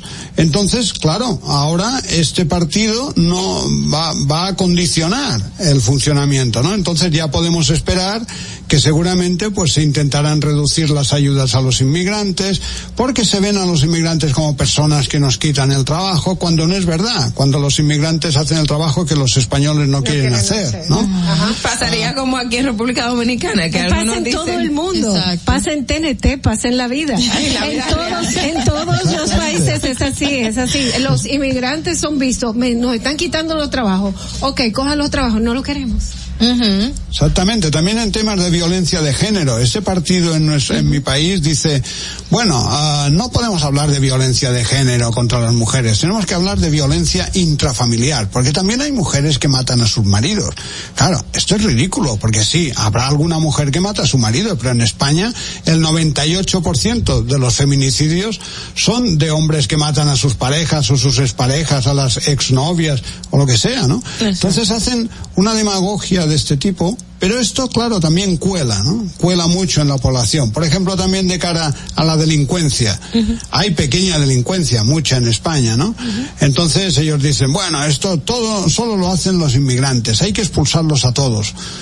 Eh, son, son soluciones fáciles, eh, absurdas, irrealizables, pero que conectan con lo que mucha gente piensa, ¿no? Los inmigrantes, ¿no? Y, y este tipo de, de digamos, los, los fascismos, estos movimientos que surgen, en cierto modo buscan debilitar el sistema de partido, el sistema democrático, ¿cómo esto afecta? Sí, esto sería la característica actual. Por eso mismo mi curso se llama Fascismo, Neofascismo y Nueva Extrema Derecha Populista, porque ahora hablamos de la nueva extrema derecha populista, que es el factor actual. Hoy en día es imposible que haya un Hitler o un Mussolini en el mundo, ¿no? Pero claro, mi curso empieza por ahí, empieza por Hitler y Mussolini, empieza por explicar por qué hubo fascismos, que, cómo esos fascismos llevaron al mundo a una catástrofe como la Segunda Guerra Mundial, cómo después de esa catástrofe es imposible que haya regímenes fascistas, porque ya es muy difícil, pero cómo esa, esas fuerzas han ido mutando, se han ido transformando, han ido cambiando, ahí estaría el neofascismo, hasta llegar a esto que yo creo que es muy nuevo. Es muy nuevo porque además conecta mucho con problemas actuales. Lo que pasa es que dan soluciones que nosotros creemos que son falsas a problemas reales. Pero claro, hay mucha gente, por ejemplo, en España, en Europa, que ha que ha mm, sufrido la globalización, ¿no? Que ha perdido su trabajo. Gente de 50 años que ya no volverá a trabajar nunca porque su trabajo ya no existe. ¿no? Ya no existe. Empleados de banco, que antes en un banco había 50 personas y ahora hay dos máquinas y un, y un delegado, ¿no? Entonces, mucha gente de esta, claro, ah, está resentida, ¿no? Y este tipo de ideologías, claro, movilizan este tipo de, de resentimientos, ¿no? Y no- También lo que le decía sobre inmigrantes, perdón. Y no pasa solamente en España, yo estaba viendo que en Estados Unidos están pasando cosas que tú dices, en realidad esto, esto eh, va- está aportando algo, simplemente está sembrando maldad o resentimiento en el corazón de la gente, porque eso es lo que, lo que comienza a sembrar como cierto tipo de resentimiento a un, a una, a una clase o a una, eh, a un grupo de personas, una etni- etnia particular. Eh, y yo digo, esto es algo que puede ir creciendo y llegar a un punto donde sí, en realidad, aunque no llegue a, estar el fascismo en sí, que, que tuvimos en tiempos anteriores, llegue a algo que pueda ser parecido o que pueda ser quizás eh, peor en algunos aspectos. Sí, yo creo que sí, claramente, estoy de acuerdo con lo que usted dice. Lo que pasa es que esto ya está en el poder en algunos sitios. Está Bolsonaro, está Modi, Modi en India que quiere convertir India solo para los hindús. Pero es que India es mucho más complejo. Está Duterte en Filipinas, ha estado Trump, y ya le hemos visto a Trump, lo que Y quiere, y, capaz de quiere, hacer. y quiere regresar ahora el 24. Claro, ha sido capaz de alentar o no parar un asalto al templo de la democracia, que es un congreso, Y con que- violencia, con muertos. Y, a- y aún lo quiere justificar como que era pacífico. Exacto, exacto, que era y, todo, pacífico. y todos lo vimos, o sea, no fue algo que... El, eh, bueno, esos puntos interesantes que, que el profesor ahora mismo resaltó de la discriminación, la violencia de género, la, eh, la discriminación hacia los migrantes, uno diría, bueno, el, el primer mundo está mucho más avanzado que el tercer mundo y vemos que eso se repite y, y se nota eh, con mucha, bueno, muchísimo en el primer mundo. ¿Cuál es la diferencia entre Latinoamérica y, y, y el primer mundo entonces con estos puntos específicos de discriminación? Bueno, ah, yo diría que estos puntos de discriminación en Europa, en Europa, en el primer mundo, por ejemplo en Europa, que es lo que yo más conozco, pues afectan a una parte de la población, pero coexisten con un nivel de integración bastante óptimo, con un nivel de cobertura de nuestros inmigrantes legales e incluso también de los ilegales ah, muy muy amplia. Por ejemplo, si en España encuentran una persona que es un ilegal, que está en medio de la calle y le llevan a un hospital público y descubren que tiene un cáncer gravísimo, nadie le va a preguntar si es legal o ilegal. Le van a tratar y eso puede costar millones de euros y se lo van a pagar. ¿no? No hay ningún problema en ese tipo, ¿no? Por tanto, hay un nivel de cobertura, de apoyo, que es basado en derechos humanos, en los derechos de la Unión, que están ahí presentes, ¿no? Entonces, claro, en otros países, en otros países, en otras situaciones de mayor subdesarrollo, pues esto puede ser, puede ser peor. Puede ser peor por la situación que encuentran. El tema de la violencia doméstica. La violencia doméstica está muy perseguida en Europa. En España es uno de los países que más avanzado está en este sentido y realmente hay un despliegue de leyes, policía, fiscalía especializada, etcétera, etcétera, que está tratando de parar este fenómeno, que no hay quien lo pare, por otra parte. que ¿no? vemos que el- las cifras igual son bien altas en Europa, en España, sobre todo cuando tienen legislaciones tan avanzadas y, y esos grupos formales, ¿no? Exacto. Lo que pasa es que España, a veces las estadísticas engañan, porque España es un país que desde hace 15 años ha empezado a publicar estadísticas y en otros países no se publican, porque no hay la preocupación. Es uno de los aspectos progresistas de España de los últimos 10 años, también con las leyes que favorecen, vamos, que, que apoyan el matrimonio homosexual, etcétera, etcétera. Entonces yo diría que en estos países existe la xenofobia, existe todo esto, pero el Estado está en contra. Las Ok. leyes están en contra. Es peor, es peor entonces, es peor que las leyes y el Estado estén en contra. Claro, claro. Pero eh, se van desarrollando. ¿Por qué? Porque este tipo de ideologías se desarrollan cuando hay crisis, crisis profundas. Y nuestra crisis de 2008 aún no se ha superado en España. Ahora estamos llegando al mismo nivel económico que teníamos en 2008. La recesión ha sido terrible en toda Europa. Eso ha significado millones de pérdidas de puestos de trabajo. Y es en ese mundo, en, en ese, en ese desastre, de alguna manera, estos grupos extremistas tienen que ganar. Tienen mucho que ganar. Eh, estaba hablando de que se busca algunas cosas para lograr ir eh, introduciendo un, sistema de extrema derecha en un país. Y una de las cosas que me llamó la atención de las, de las que dijo fue eh, evitar el, la independencia del Ministerio Público de la Justicia.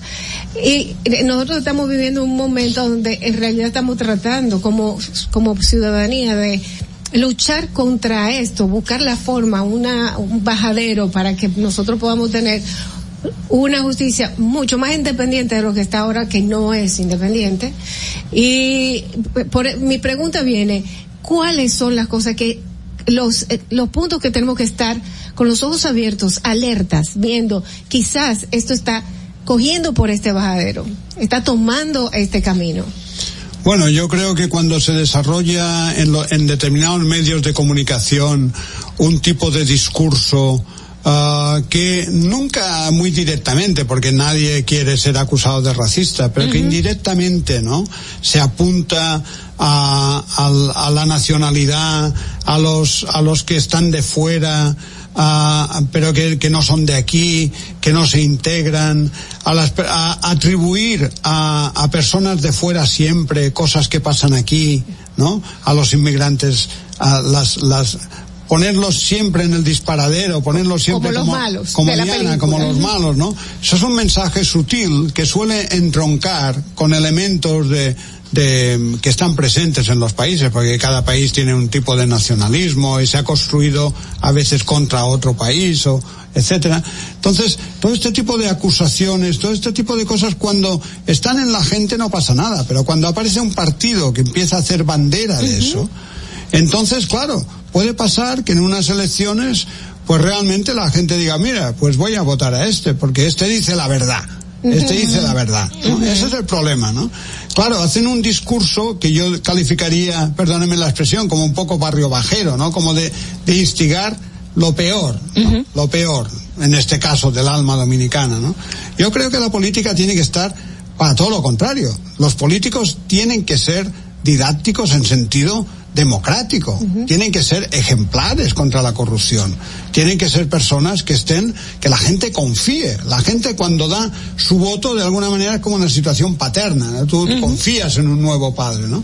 Pero que ese padre sea la persona en la que tú confías, como todos hemos confiado en nuestros padres y nos ha dado nuestras seguridades, ¿no? La lucha tiene que ser porque la política sea eso. Una lacra es la corrupción, otra lacra es el amiguismo, ¿no? Otra lacra, evidentemente, esto es una cuestión básica, la justicia.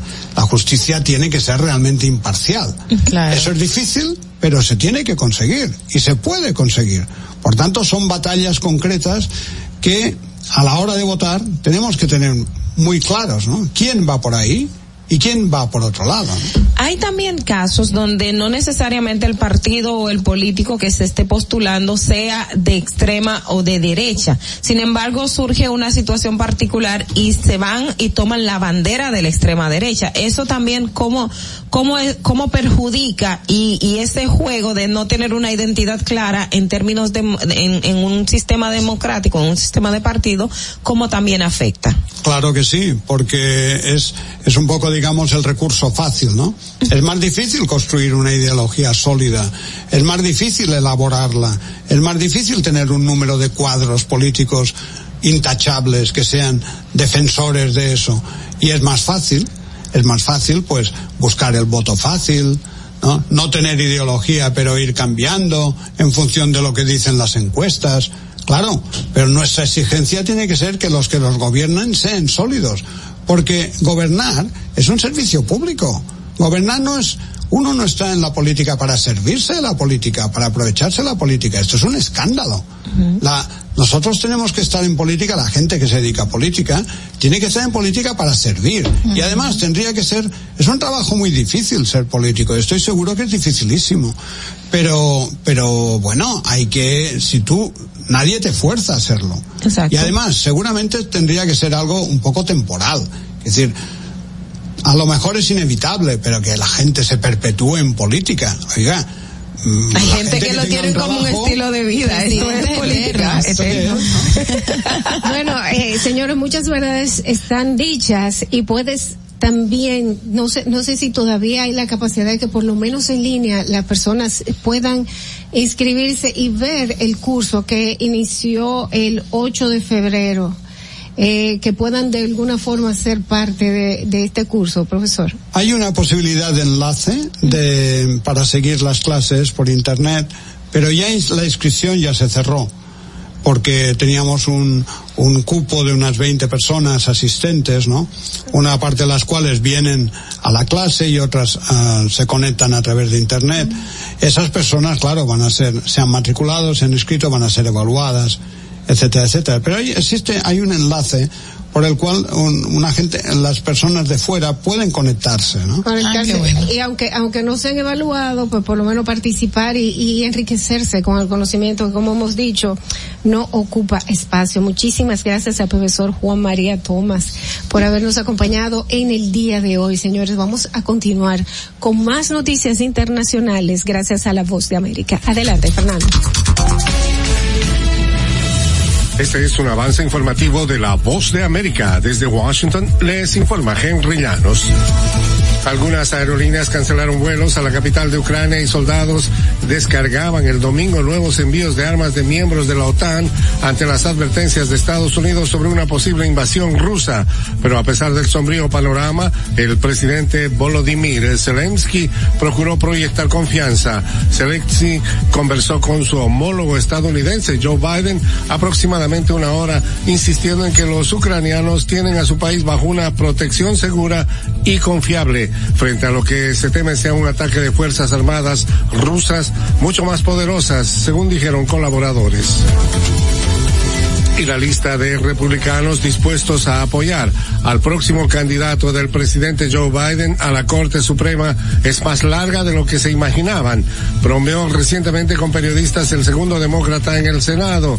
El senador Dick Durbin de Illinois se negó a dar nombres, pero está claro que el senador Lindsey Graham, republicano de Carolina del Sur, está entre los primeros de la lista. Graham, aliado del expresidente Donald Trump, se encuentra entre un puñado de republicanos que han declarado su voluntad de romper con las líneas partidistas.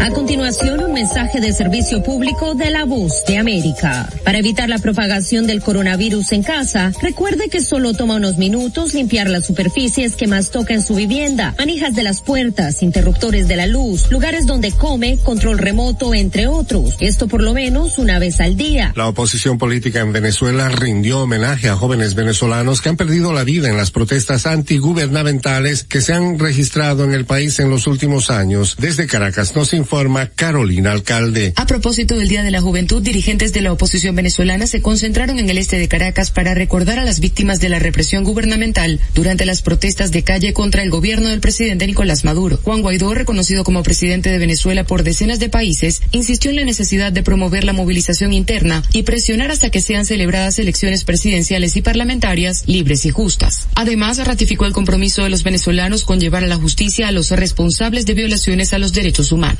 Carolina Alcalde, Voz de América, Caracas. Científicos y gobiernos se reunirán hoy lunes para ultimar un importante reporte de Naciones Unidas sobre cómo afecta el cambio climático a las vidas de la gente, su entorno natural y la propia Tierra. No esperen un florido obsequio de San Valentín para el planeta. En lugar de eso, un grupo activista dijo esperar una pesadilla descrita con el frío lenguaje de la ciencia. El Comité Intergubernamental de Naciones Unidas emite tres grandes reportes sobre el cambio climático. Este fue un avance informativo de la Voz de América. Atentos, no te muevas de ahí. El breve más contenido en tu distrito informativo.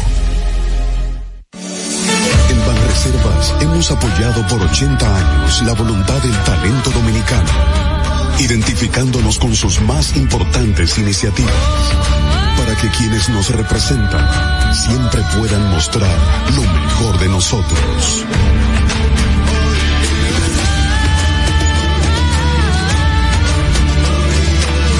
Banreservas, 80 años siendo el banco de todos los dominicanos. Síguenos en nuestra cuenta de Instagram para mantenerte informado de todo lo que sucede en el programa. Arroba Distrito Informativo. Ahí mismito donde estás. O tal vez aquí, recostado bajo una mata de coco. O en la arena tomando el sol. O dentro del agua, no muy al fondo. O simplemente caminando por la orilla. Ahí mismo, abre tu nueva cuenta móvil BH de León, 100% digital y sin costo. La creas en minutos con cero pesos desde Móvil Banking Personal. Háblela donde quieras, solo necesitas tu celular. Banco BH de León. La República Dominicana había perdido la confianza en nuestras instituciones. Por los dominicanos y dominicanas, esta administración ha asumido el compromiso de abrir las puertas de la transparencia, de la integridad y del control. Es por eso que la Contraloría General de la República Dominicana ha implementado nuevos controles para llevar eficiencia y garantizar la buena ejecución de los fondos públicos. Conoce más en www.contraloría.gov.do. Gobierno de la República Dominicana. Ahorrar para poder avanzar. Se siente así. Ahorrar porque se quiere progresar. Se siente así. Ahorrar para tranquilo yo estar. Se siente así y así. Qué bien se siente ahorrar. El cero de oro de. Que con 500 pesos tú podrás ganar. Ahorrar se siente muy cool y cuando ganas, mucho mejor. Cero de oro, 10 apartamentos y cientos de miles de pesos en premios. Cero de oro de APAP, el premio de ahorrar. Glen Beauty Salón con su Nails Bar Spa y Estética. Somos un centro equipado con las mejores tecnologías de belleza y un personal capacitado listo para que tengas una experiencia glam. Contamos con las técnicas más avanzadas de uñas, spa y centro de estética. Somos especialistas en reparación e hidratación de cabello botox capilar. Glam tiene para ti todo lo que necesitas para consentirte. Visítanos en la prestigiosa zona de Bellavista. Llámanos y reserva tu cita al 809-333-5174 y al WhatsApp 849-255-5174. Tenemos un espacio para ti. Glam Beauty Salon, Nail Spa, Spa Estética. Si quieres participar en el programa, envíanos tu nota de voz o mensaje escrito al WhatsApp 862-320-0075. 862-320-0075. Distrito Informativo. ¿Viste qué rápido? Ya regresamos a tu Distrito Informativo. La hora estilar ha llegado. Por eso te traemos la entrevista del día en tu Distrito Informativo. Señores, estamos de regreso por la Roca 91.7 FM con Distrito Informativo, el nuevo orden de la radio. De lunes a viernes de 7 a 9 de la mañana le estamos acompañando a todos ustedes con todas las informaciones. Y en este momento vamos a recibir a nuestra invitada, la doctora Togarma Rodríguez, médico fisiatra, bio, bio, biotis, bio, bioticista, bioeticista. Así es. Y, y abogada. No quiero decirlo más porque yo voy a decir que era bioanalista. Bioeticista es ella eh, y abogada. Preside, ella es presidenta de Batey Relief Alliance, BRA.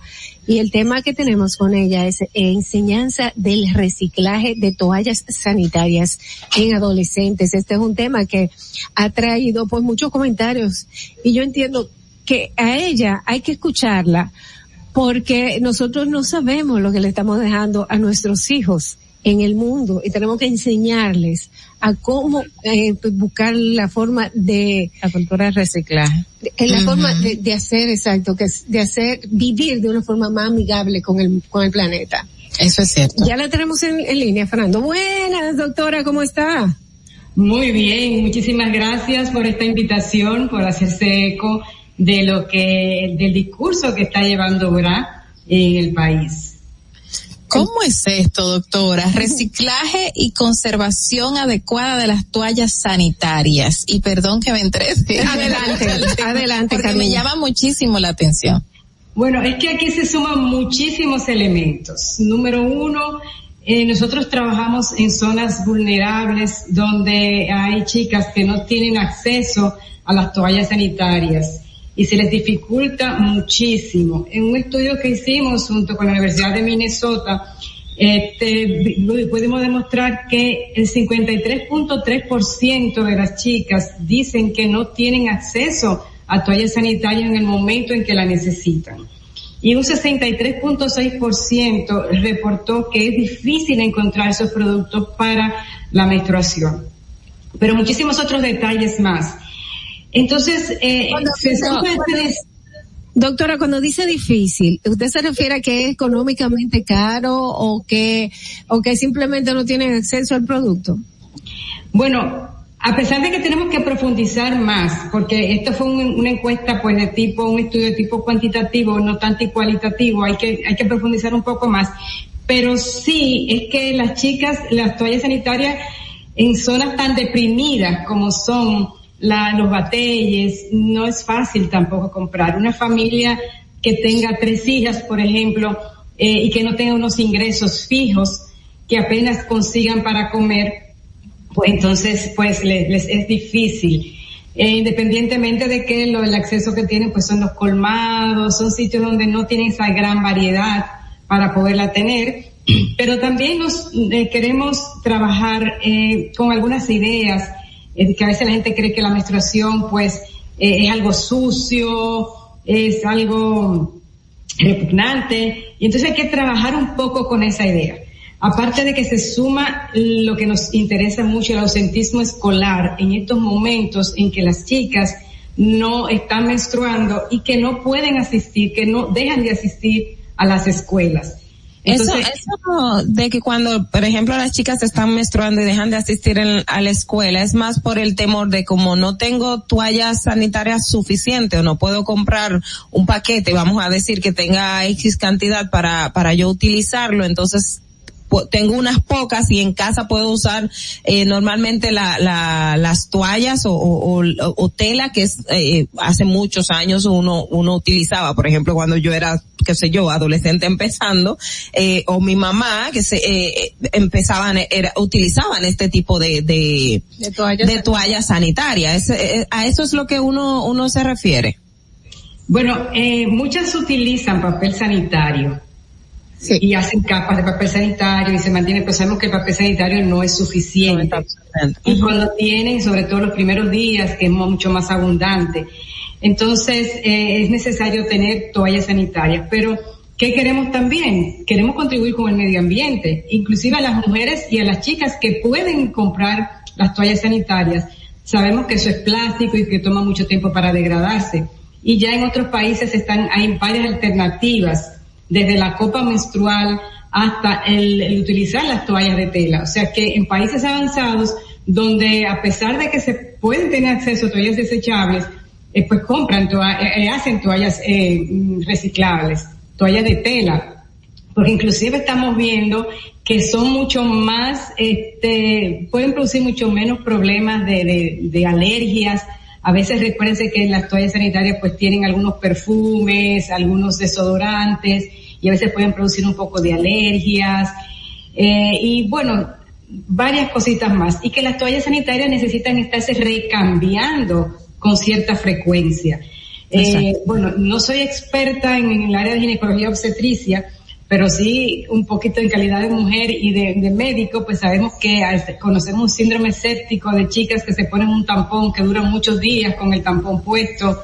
eh, y que entonces pues dan, dan muchos problemas de infecciones morir. pueden peligrar su vida.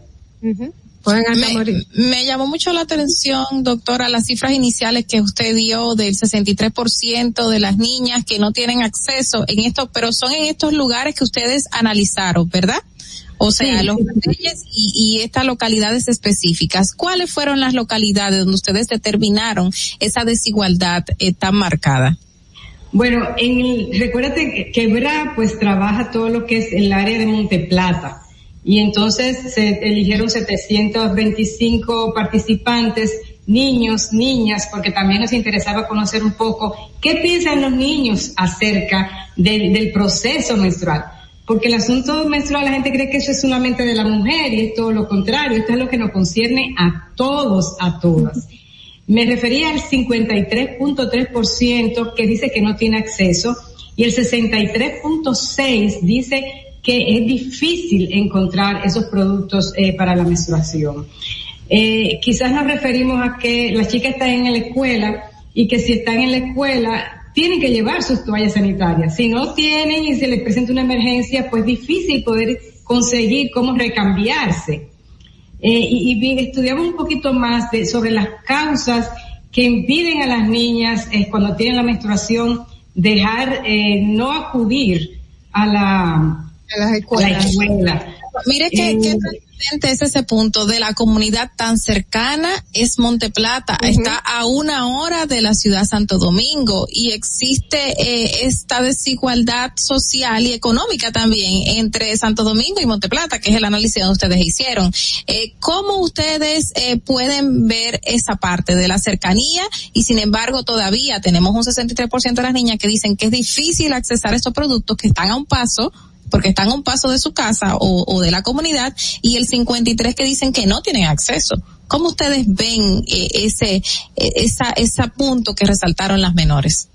Mira, esto es parte de toda la desigualdad que tenemos nosotros en el país. Nosotros estamos en una burbuja creyendo que eh, Santo Domingo, las que vivimos en este perímetro, pues es súper eh, avanzado, eh, próspero. Realmente hay mucha desigualdad. Hay muchos que tienen, hay pocos que tienen mucho y hay muchos que tienen muy poco, hasta ese nivel. Y tenemos que adentrarnos un poco a vivir la realidad de lo que son sobre todo las áreas de áreas más deprimidas, los batalles.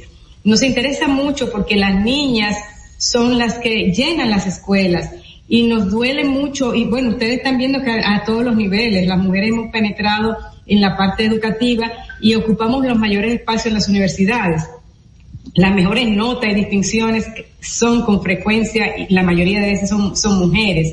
Sin embargo, fíjense, ahí eh, en parte del estudio vimos que en el mes aproximadamente un 20% de las niñas pues faltan a la escuela por dos o tres días y que 4.6% faltan por más de cuatro días a la escuela, mientras por motivo de su, eh, su- en los días de la menstruación. La menstruación. Eh, sí. Las alternativas para, para estas jóvenes de utilizar este, las toallas sanitarias recicla, reciclajes. Reciclables. Reciclables. Ok, esta, estas opciones, ¿se, se le daría eh, algún tipo de acceso a los batalles o a esos, o a esos lugares?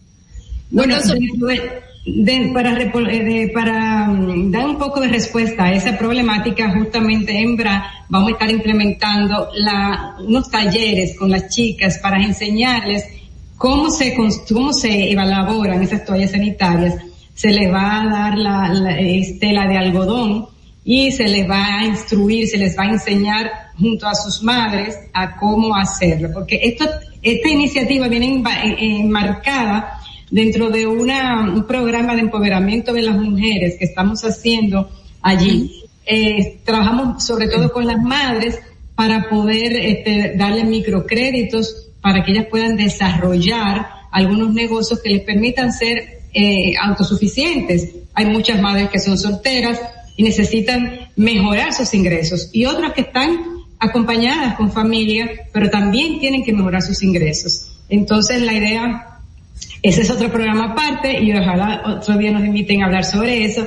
Pero dentro de este marco de, de empoderamiento a la mujer, pues estamos eh, abordando esta realidad y estamos dando un- una respuesta que ojalá podría ser todavía mayor. Nosotros creemos, y aquí ya me estoy adelantando, que tenemos que hacer una política pública a través de las escuelas, que en las escuelas se suministren las toallas sanitarias, ya sea de este tipo eh, reciclables o pueden Sí. ser de las desechables. Ojalá aprendiéramos a utilizar esas desechables y que nuestras niñas no falten a las escuelas porque tienen temor a que se manchen la ropa. Y, y le doy cifras exactas. ¿eh? Eh, el 48.9% de las chicas dijeron que tenían, que no asistían a la escuela por mancharse la, porque ten- tenían temor a mancharse la ropa. La ropa.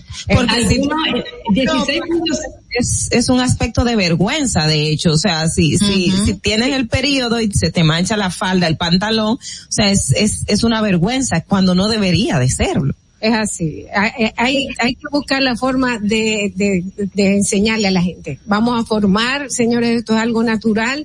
Es la razón por la cual la mujer tiene la capacidad de tener hijos. Y vamos a darle mucho apoyo a la gente de Battery Relief Alliance, de BRA, por esta iniciativa que está, que está haciendo, porque no tan solo está ayudando a resolver un problema, sino que también está enseñándole y empoderando a las mujeres para que puedan comenzar muchísimos negocios. Doctora, lamentablemente se nos va el tiempo. Nos gustaría entonces hacerle una segunda invitación para hablar un poquito más de, este tema y otros más que usted tiene eh, que son de mucha importancia. En este momento vamos a hacer una pequeña pausa y regresamos inmediatamente. Recuerden que usted tiene que mandarnos su respuesta a nuestra pregunta del día de hoy. ¿Cree usted que con tantos banqueros del Congreso, en el Congreso, podrá el Estado regular el desorden de las bancas? Por favor, escríbanos a nuestro WhatsApp 1-862-320-0075 y denos su opinión. Vamos a hacer, como les dije, una pausa y regresamos inmediatamente con Distrito Informativo. Atentos, no te muevas de ahí. El breve más contenido en tu distrito informativo. Ahorrar para poder avanzar. Se siente así. Ahorrar porque se quiere progresar. Se siente así. Ahorrar para tranquilo yo estar. Se siente así y así. Qué bien se siente ahorrar. Con el cero de oro de APAP. Que con 500 pesos tú podrás ganar. Ahorrar se siente muy cool y cuando ganas, mucho mejor. Cero de oro, 10 apartamentos y cientos de miles de pesos en premios. Cero de oro de APAP, el premio de ahorrar. Estamos en YouTube. Disfruta de nuestro contenido. Suscríbete, dale like y comenta. Distrito Informativo. Ya no tienes que ir a la Contraloría General de la República para obtener una certificación de cargos. Ahora el servicio es digital. Sigue estos sencillos pasos. Ingresa a www.contraloría.gov.do. Selecciona el servicio de certificaciones de cargos en el menú superior. Completa las informaciones. Adjunta tu cédula y constancia de trabajo. Envía tu solicitud y revisa tu correo electrónico. Cuando tu certificación esté lista, podrás descargarla e imprimirla. Contraloría General de la República. Ahí mismito donde estás. O tal vez aquí, recostado bajo una mata de coco. O en la arena tomando el sol. O dentro del agua, no muy al fondo. O simplemente caminando por la orilla. Ahí mismo, abre tu nueva cuenta móvil BH de León. 100% digital y sin costo. La creas en minutos con cero pesos desde móvil banking personal. Ábrela donde quieras. Solo necesitas tu celular. Banco BH de León. Estás disfrutando de Distrito Informativo.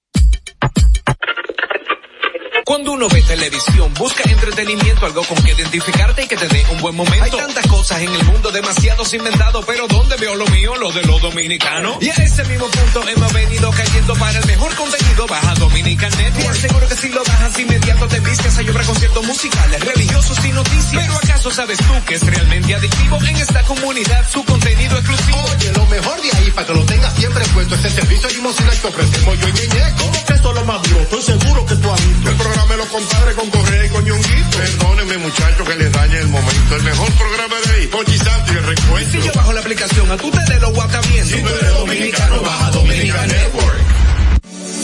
En Banreservas hemos apoyado por 80 años la voluntad del talento dominicano, identificándonos con sus más importantes iniciativas, para que quienes nos representan siempre puedan mostrar lo mejor de nosotros.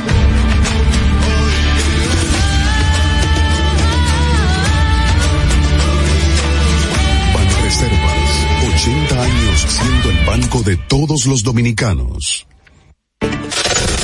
¿Viste qué rápido? Ya regresamos a tu distrito informativo. Estamos de regreso en Distrito Informativo. Saboreando unos chocolatitos. Gracias que a nos, Fernando. Que nos trajo Fernando. Quizá no nos tomamos foto con ellos, pero porque los dientes están negros. Si no fuera por eso, tuviéramos muchas fotos con los chocolates. Bueno, señores, vamos inmediatamente a las preguntas, la pregunta del día de hoy.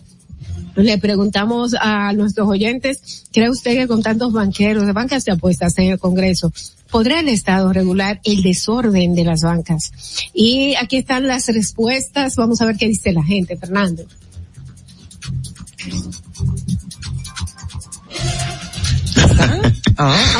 Buenos días, buenos días a ese formidable elenco de Distrito Informativo.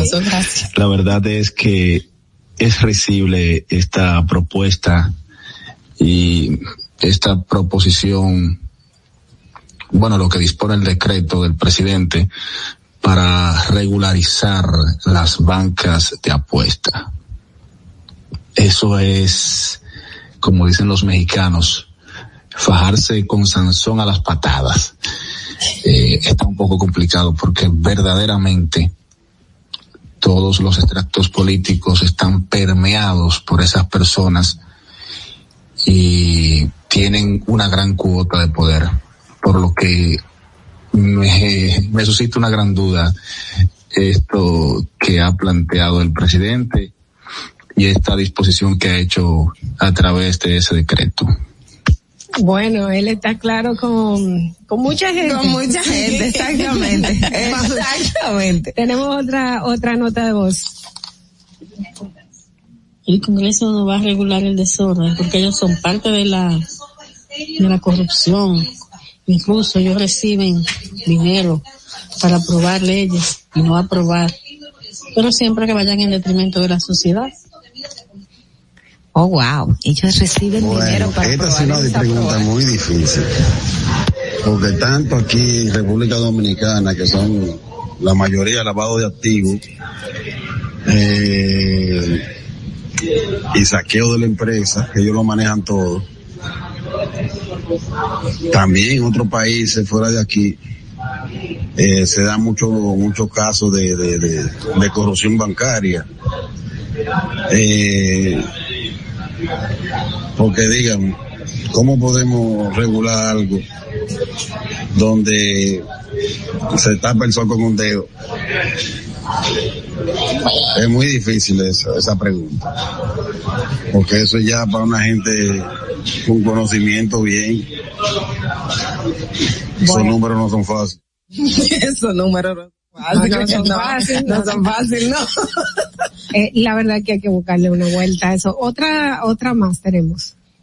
Buenos días, La Roca 91.7, activo, siempre activo con ustedes. Bueno, mi gente, miren, no, no, no, no. Eh, no creo que eso se regularice con ese tipo de personas ahí porque ya saben lo que ha pasado en otro escenario. Dándole al ratón a cuidar el queso, ustedes saben, mi gente, así que se me cuidan y hoy es viernes y el bolsillo no lo sabe. ¡Los combustibles! Hoy es lunes. Oye, oye, se fue más bien de derecho. Hoy es lunes. Ese, ese señor se quedó el fin de Quería hablar de los combustibles, yo creo fue. Quería hablar de ese ah, tema. lo que pasa es que este, sí. eh, recuerden que el viernes no nos dimos la pregunta y, Y no, no- nos dio ah, tiempo a poner las respuestas. eso fue. Ah, ya, es ya, cierto, ya, es cierto, sí, es sí, cierto. Vamos adelante, vamos a ver. Buenos días, buenos días, chicas. Eh, perro, cuídame esa longaniza ahí, pero no te la comas. Eso que se. Con tanto banquero en el Congreso. Claro que no, porque ellos van a legislar a, a favor de ellos, ellos no se van a, a hacer Pero, mujer aquí, a meterse su propio cuchillo. No, entonces tienen que primero sanear el Congreso respecto a ese punto y entonces luego eh, promulgar las leyes, porque va a seguir todo igual. Pero Marilyn. No, pero tienes razón. Estamos poniendo a, al ratón a cuidar el queso. Ahora, ese- ese- ahora, ese es, eh, eso es lo que te- lo que se supone que tenemos que hacer, regularlo. Vamos a ver. Bueno, yo lo dudo que se arregle. Eso, esa, eso de banca no se va a arreglar, porque eso está apoyado por el gobierno. Y más todo eso que están, todos esos banqueros que están en el Congreso. ¿Tú crees que van a, a, a- a dar una ley que regularice en contra de ellos? No. ellos nunca la van a aceptar. Pueden llevar 500, un millón, ellos nunca la van a aceptar. Se detuvo porque la llamaron. Pero sí, señores, eh, eh, veo que existe una desconfianza total en cuanto a este tema y hemos visto que muchos otros, la población está que desconfía de cualquier cosita, no creen nada. No creen nada. Nada, nada, nada. Falta otra, no, Fernando. Wow. Fíjate bien, el Congreso es un nido de ladrón y de mafioso. Claro, ahí. Eso es lo que está lleno el Congreso, de ladrón y de mafioso. ¿Cómo podemos regular esa situación si ellos son lo- los dueños de este país? No se puede. Este país, este país lleva un retroceso muy grande. Bueno. Es como que yo me pongo un impedimento yo misma. Es cierto, es así. Es como que yo decida ponerme cierto impedimento para no hacer ciertas cosas, coartarme. Es muy, bueno. Yo entiendo que, que como dijo una de los oyentes, la regulación hay que hacerla cuando, cuando no sea ninguna de las, de las partes que tienen interés en el negocio tengan algo que decir. Aunque yo creo que muchos congresistas están limpios en ese aspecto. Yo entiendo, pero cuando tu compañero de trabajo es una persona que tiene ese negocio, se van creando relaciones y puede ser mucho más difícil lograr un cambio. claro que hay que hacerlo. Ojalá y se pueda hacer, ojalá que muchos congresistas entiendan que le estamos viendo la cara. Y cuando le vemos la cara, después le decimos, hermano, usted quiere quedarse ahí, usted quiere seguir representándonos, porque somos nosotros que le estamos dando el trabajito. Y la gente se está desper- despertando y dándose cuenta que esos 500 pesos le están saliendo caro. Y que les dé vergüenza, porque cuando tenemos llamadas así, que le pedimos a la gente que opine sobre el Congreso, o sea, es, yo no escucho una opinión positiva, es muy difícil que encuentres a alguien que tenga algo en positivo, sabiendo nosotros que en el Congreso hay cosas positivas y gente positiva que está haciendo un trabajo, sin embargo la mayoría no. Eh, En este país es necesario regular las bancas de apuestas, las bancas de lotería, porque ahí se está, se está manejando gran dinero en tema de lavado de activos. Y no tan solo eso, tienen que pagar un justo impuesto. Impuesto, el lavado, porque están lavando El eso impuesto que paga una banca y el impuesto que paga un negocio normal de venta eh, de, de cualquier tipo de producto es, eh, ojalá yo que me den entonces una banca, porque una vez me dijeron, ¿qué tú pondrías, Adolfo? Y yo por una banca, porque No, esos son los eso que lo ganan el dinero. Mira, a mí me da pena la, la palabra vergüenza que mencionó Ogla ahora mismo, que realmente yo creo que no carecen de eso muchísimos congresistas, porque es que se le ve la cara de que no les importa más nada que su propio bienestar y el de su familia, y ni siquiera el del pueblo que representa, porque si usted es congresista, usted lo puso ahí una determinada cantidad de la población que está esperando que usted haga algo por ellos. Pero y no recuérdate, lo hacen y recuérdate que en el caso de los empresarios de la banca que están en el Congreso, eh, tenemos eh, que es el mismo partido que busca personas, porque estas son las personas que, Que tienen el dinero, que tienen el dinero para poder hacer su campaña. Lamentablemente, lamentablemente. Entonces, estamos poniendo gente que quizás su interés principal no es servir a una comunidad, no es servirle a su, a su provincia, sino que tiene el dinero para pagar una campaña y, Y- vamos a ponerlo porque lo conocen. y le da trepito lo que la gente pueda opinar porque el partido me buscó a mí porque yo tengo los cuartos y el partido tiene la curul porque yo tengo los cuartos. Pero señores, este tema eh, eh, pique y se extiende y Carla hablaba hace un- en la mañana en su comentario sobre el hotel de Barahona. Nosotros tenemos algunas im- algunas imágenes del hotel Guarocuya del que Carla hacía referencia que está arrendado por 18 mil pesos. Eh, Señores. Ahí está, esas son las ese espacio. Exacto, esa eh, el hotel Guarocuya está en el malecón de Barahona, es en el centro de la ciudad de Barahona. Esas son las habitaciones que usted cre- no creerá que se arriendan por 225 pesos, ¿verdad, Adolfi? Fue el cálculo que hicimos ahorita cuando tú le comentaste a No, Carla. mira, no, eh, señores, jamás 225 pesos no, ¿cómo va a ser tan barato?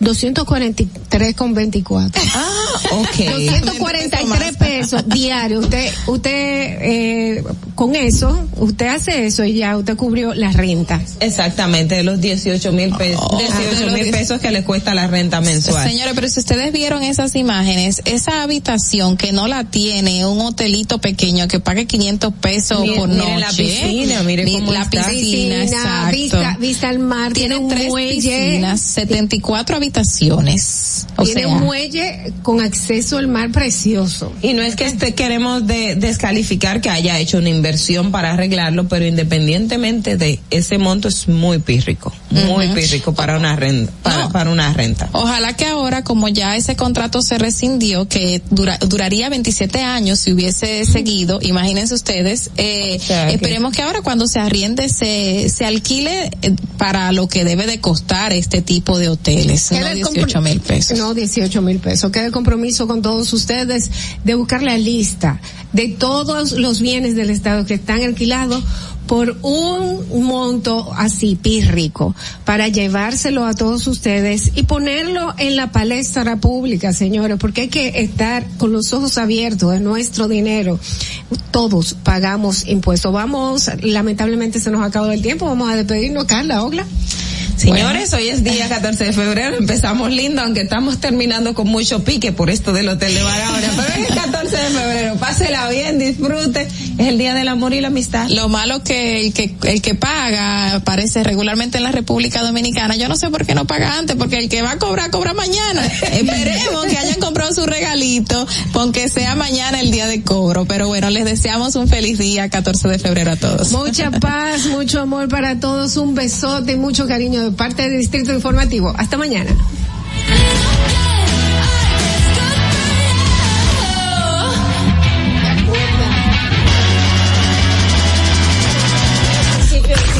Networks presentó Distrito Informativo.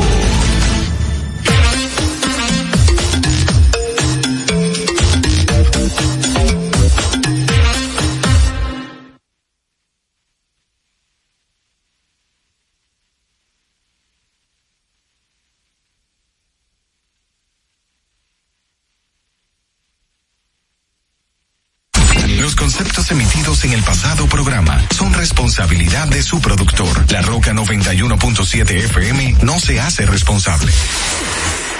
Desde Santo Domingo, you're listening to 91.7 La Roca. Amiga, ¿y qué tú le vas a regalar a Luis? Ese regalo viene bueno, porque en Claro tienen super ofertas en smartphones y hasta con su regalo incluido. En este mes del amor y la amistad, Claro está repleto de ofertas que te llenan el corazón. Ven, aprovecha tu cambiazo, canjea tu móvil anterior, págalo en cómodas cuotas y disfrútalo en la red móvil más rápida del país. Confirmado por Speedtest y con la mayor cobertura. Ofertas válidas del 3 de febrero al 2 de marzo. En Claro, estamos para ti.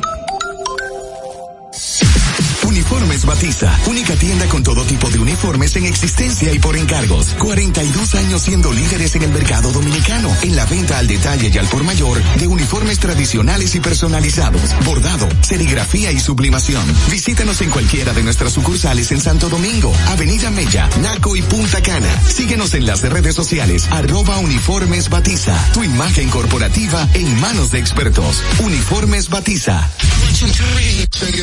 Ahora en La Roca, el, el, el, el éxito trending de Laura.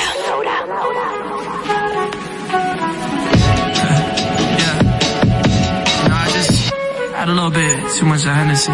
Just gonna tell you how I feel. Look. You so precious when you smile. Hit it from the back and drive you myself up in those eyes. I just had to let you know you're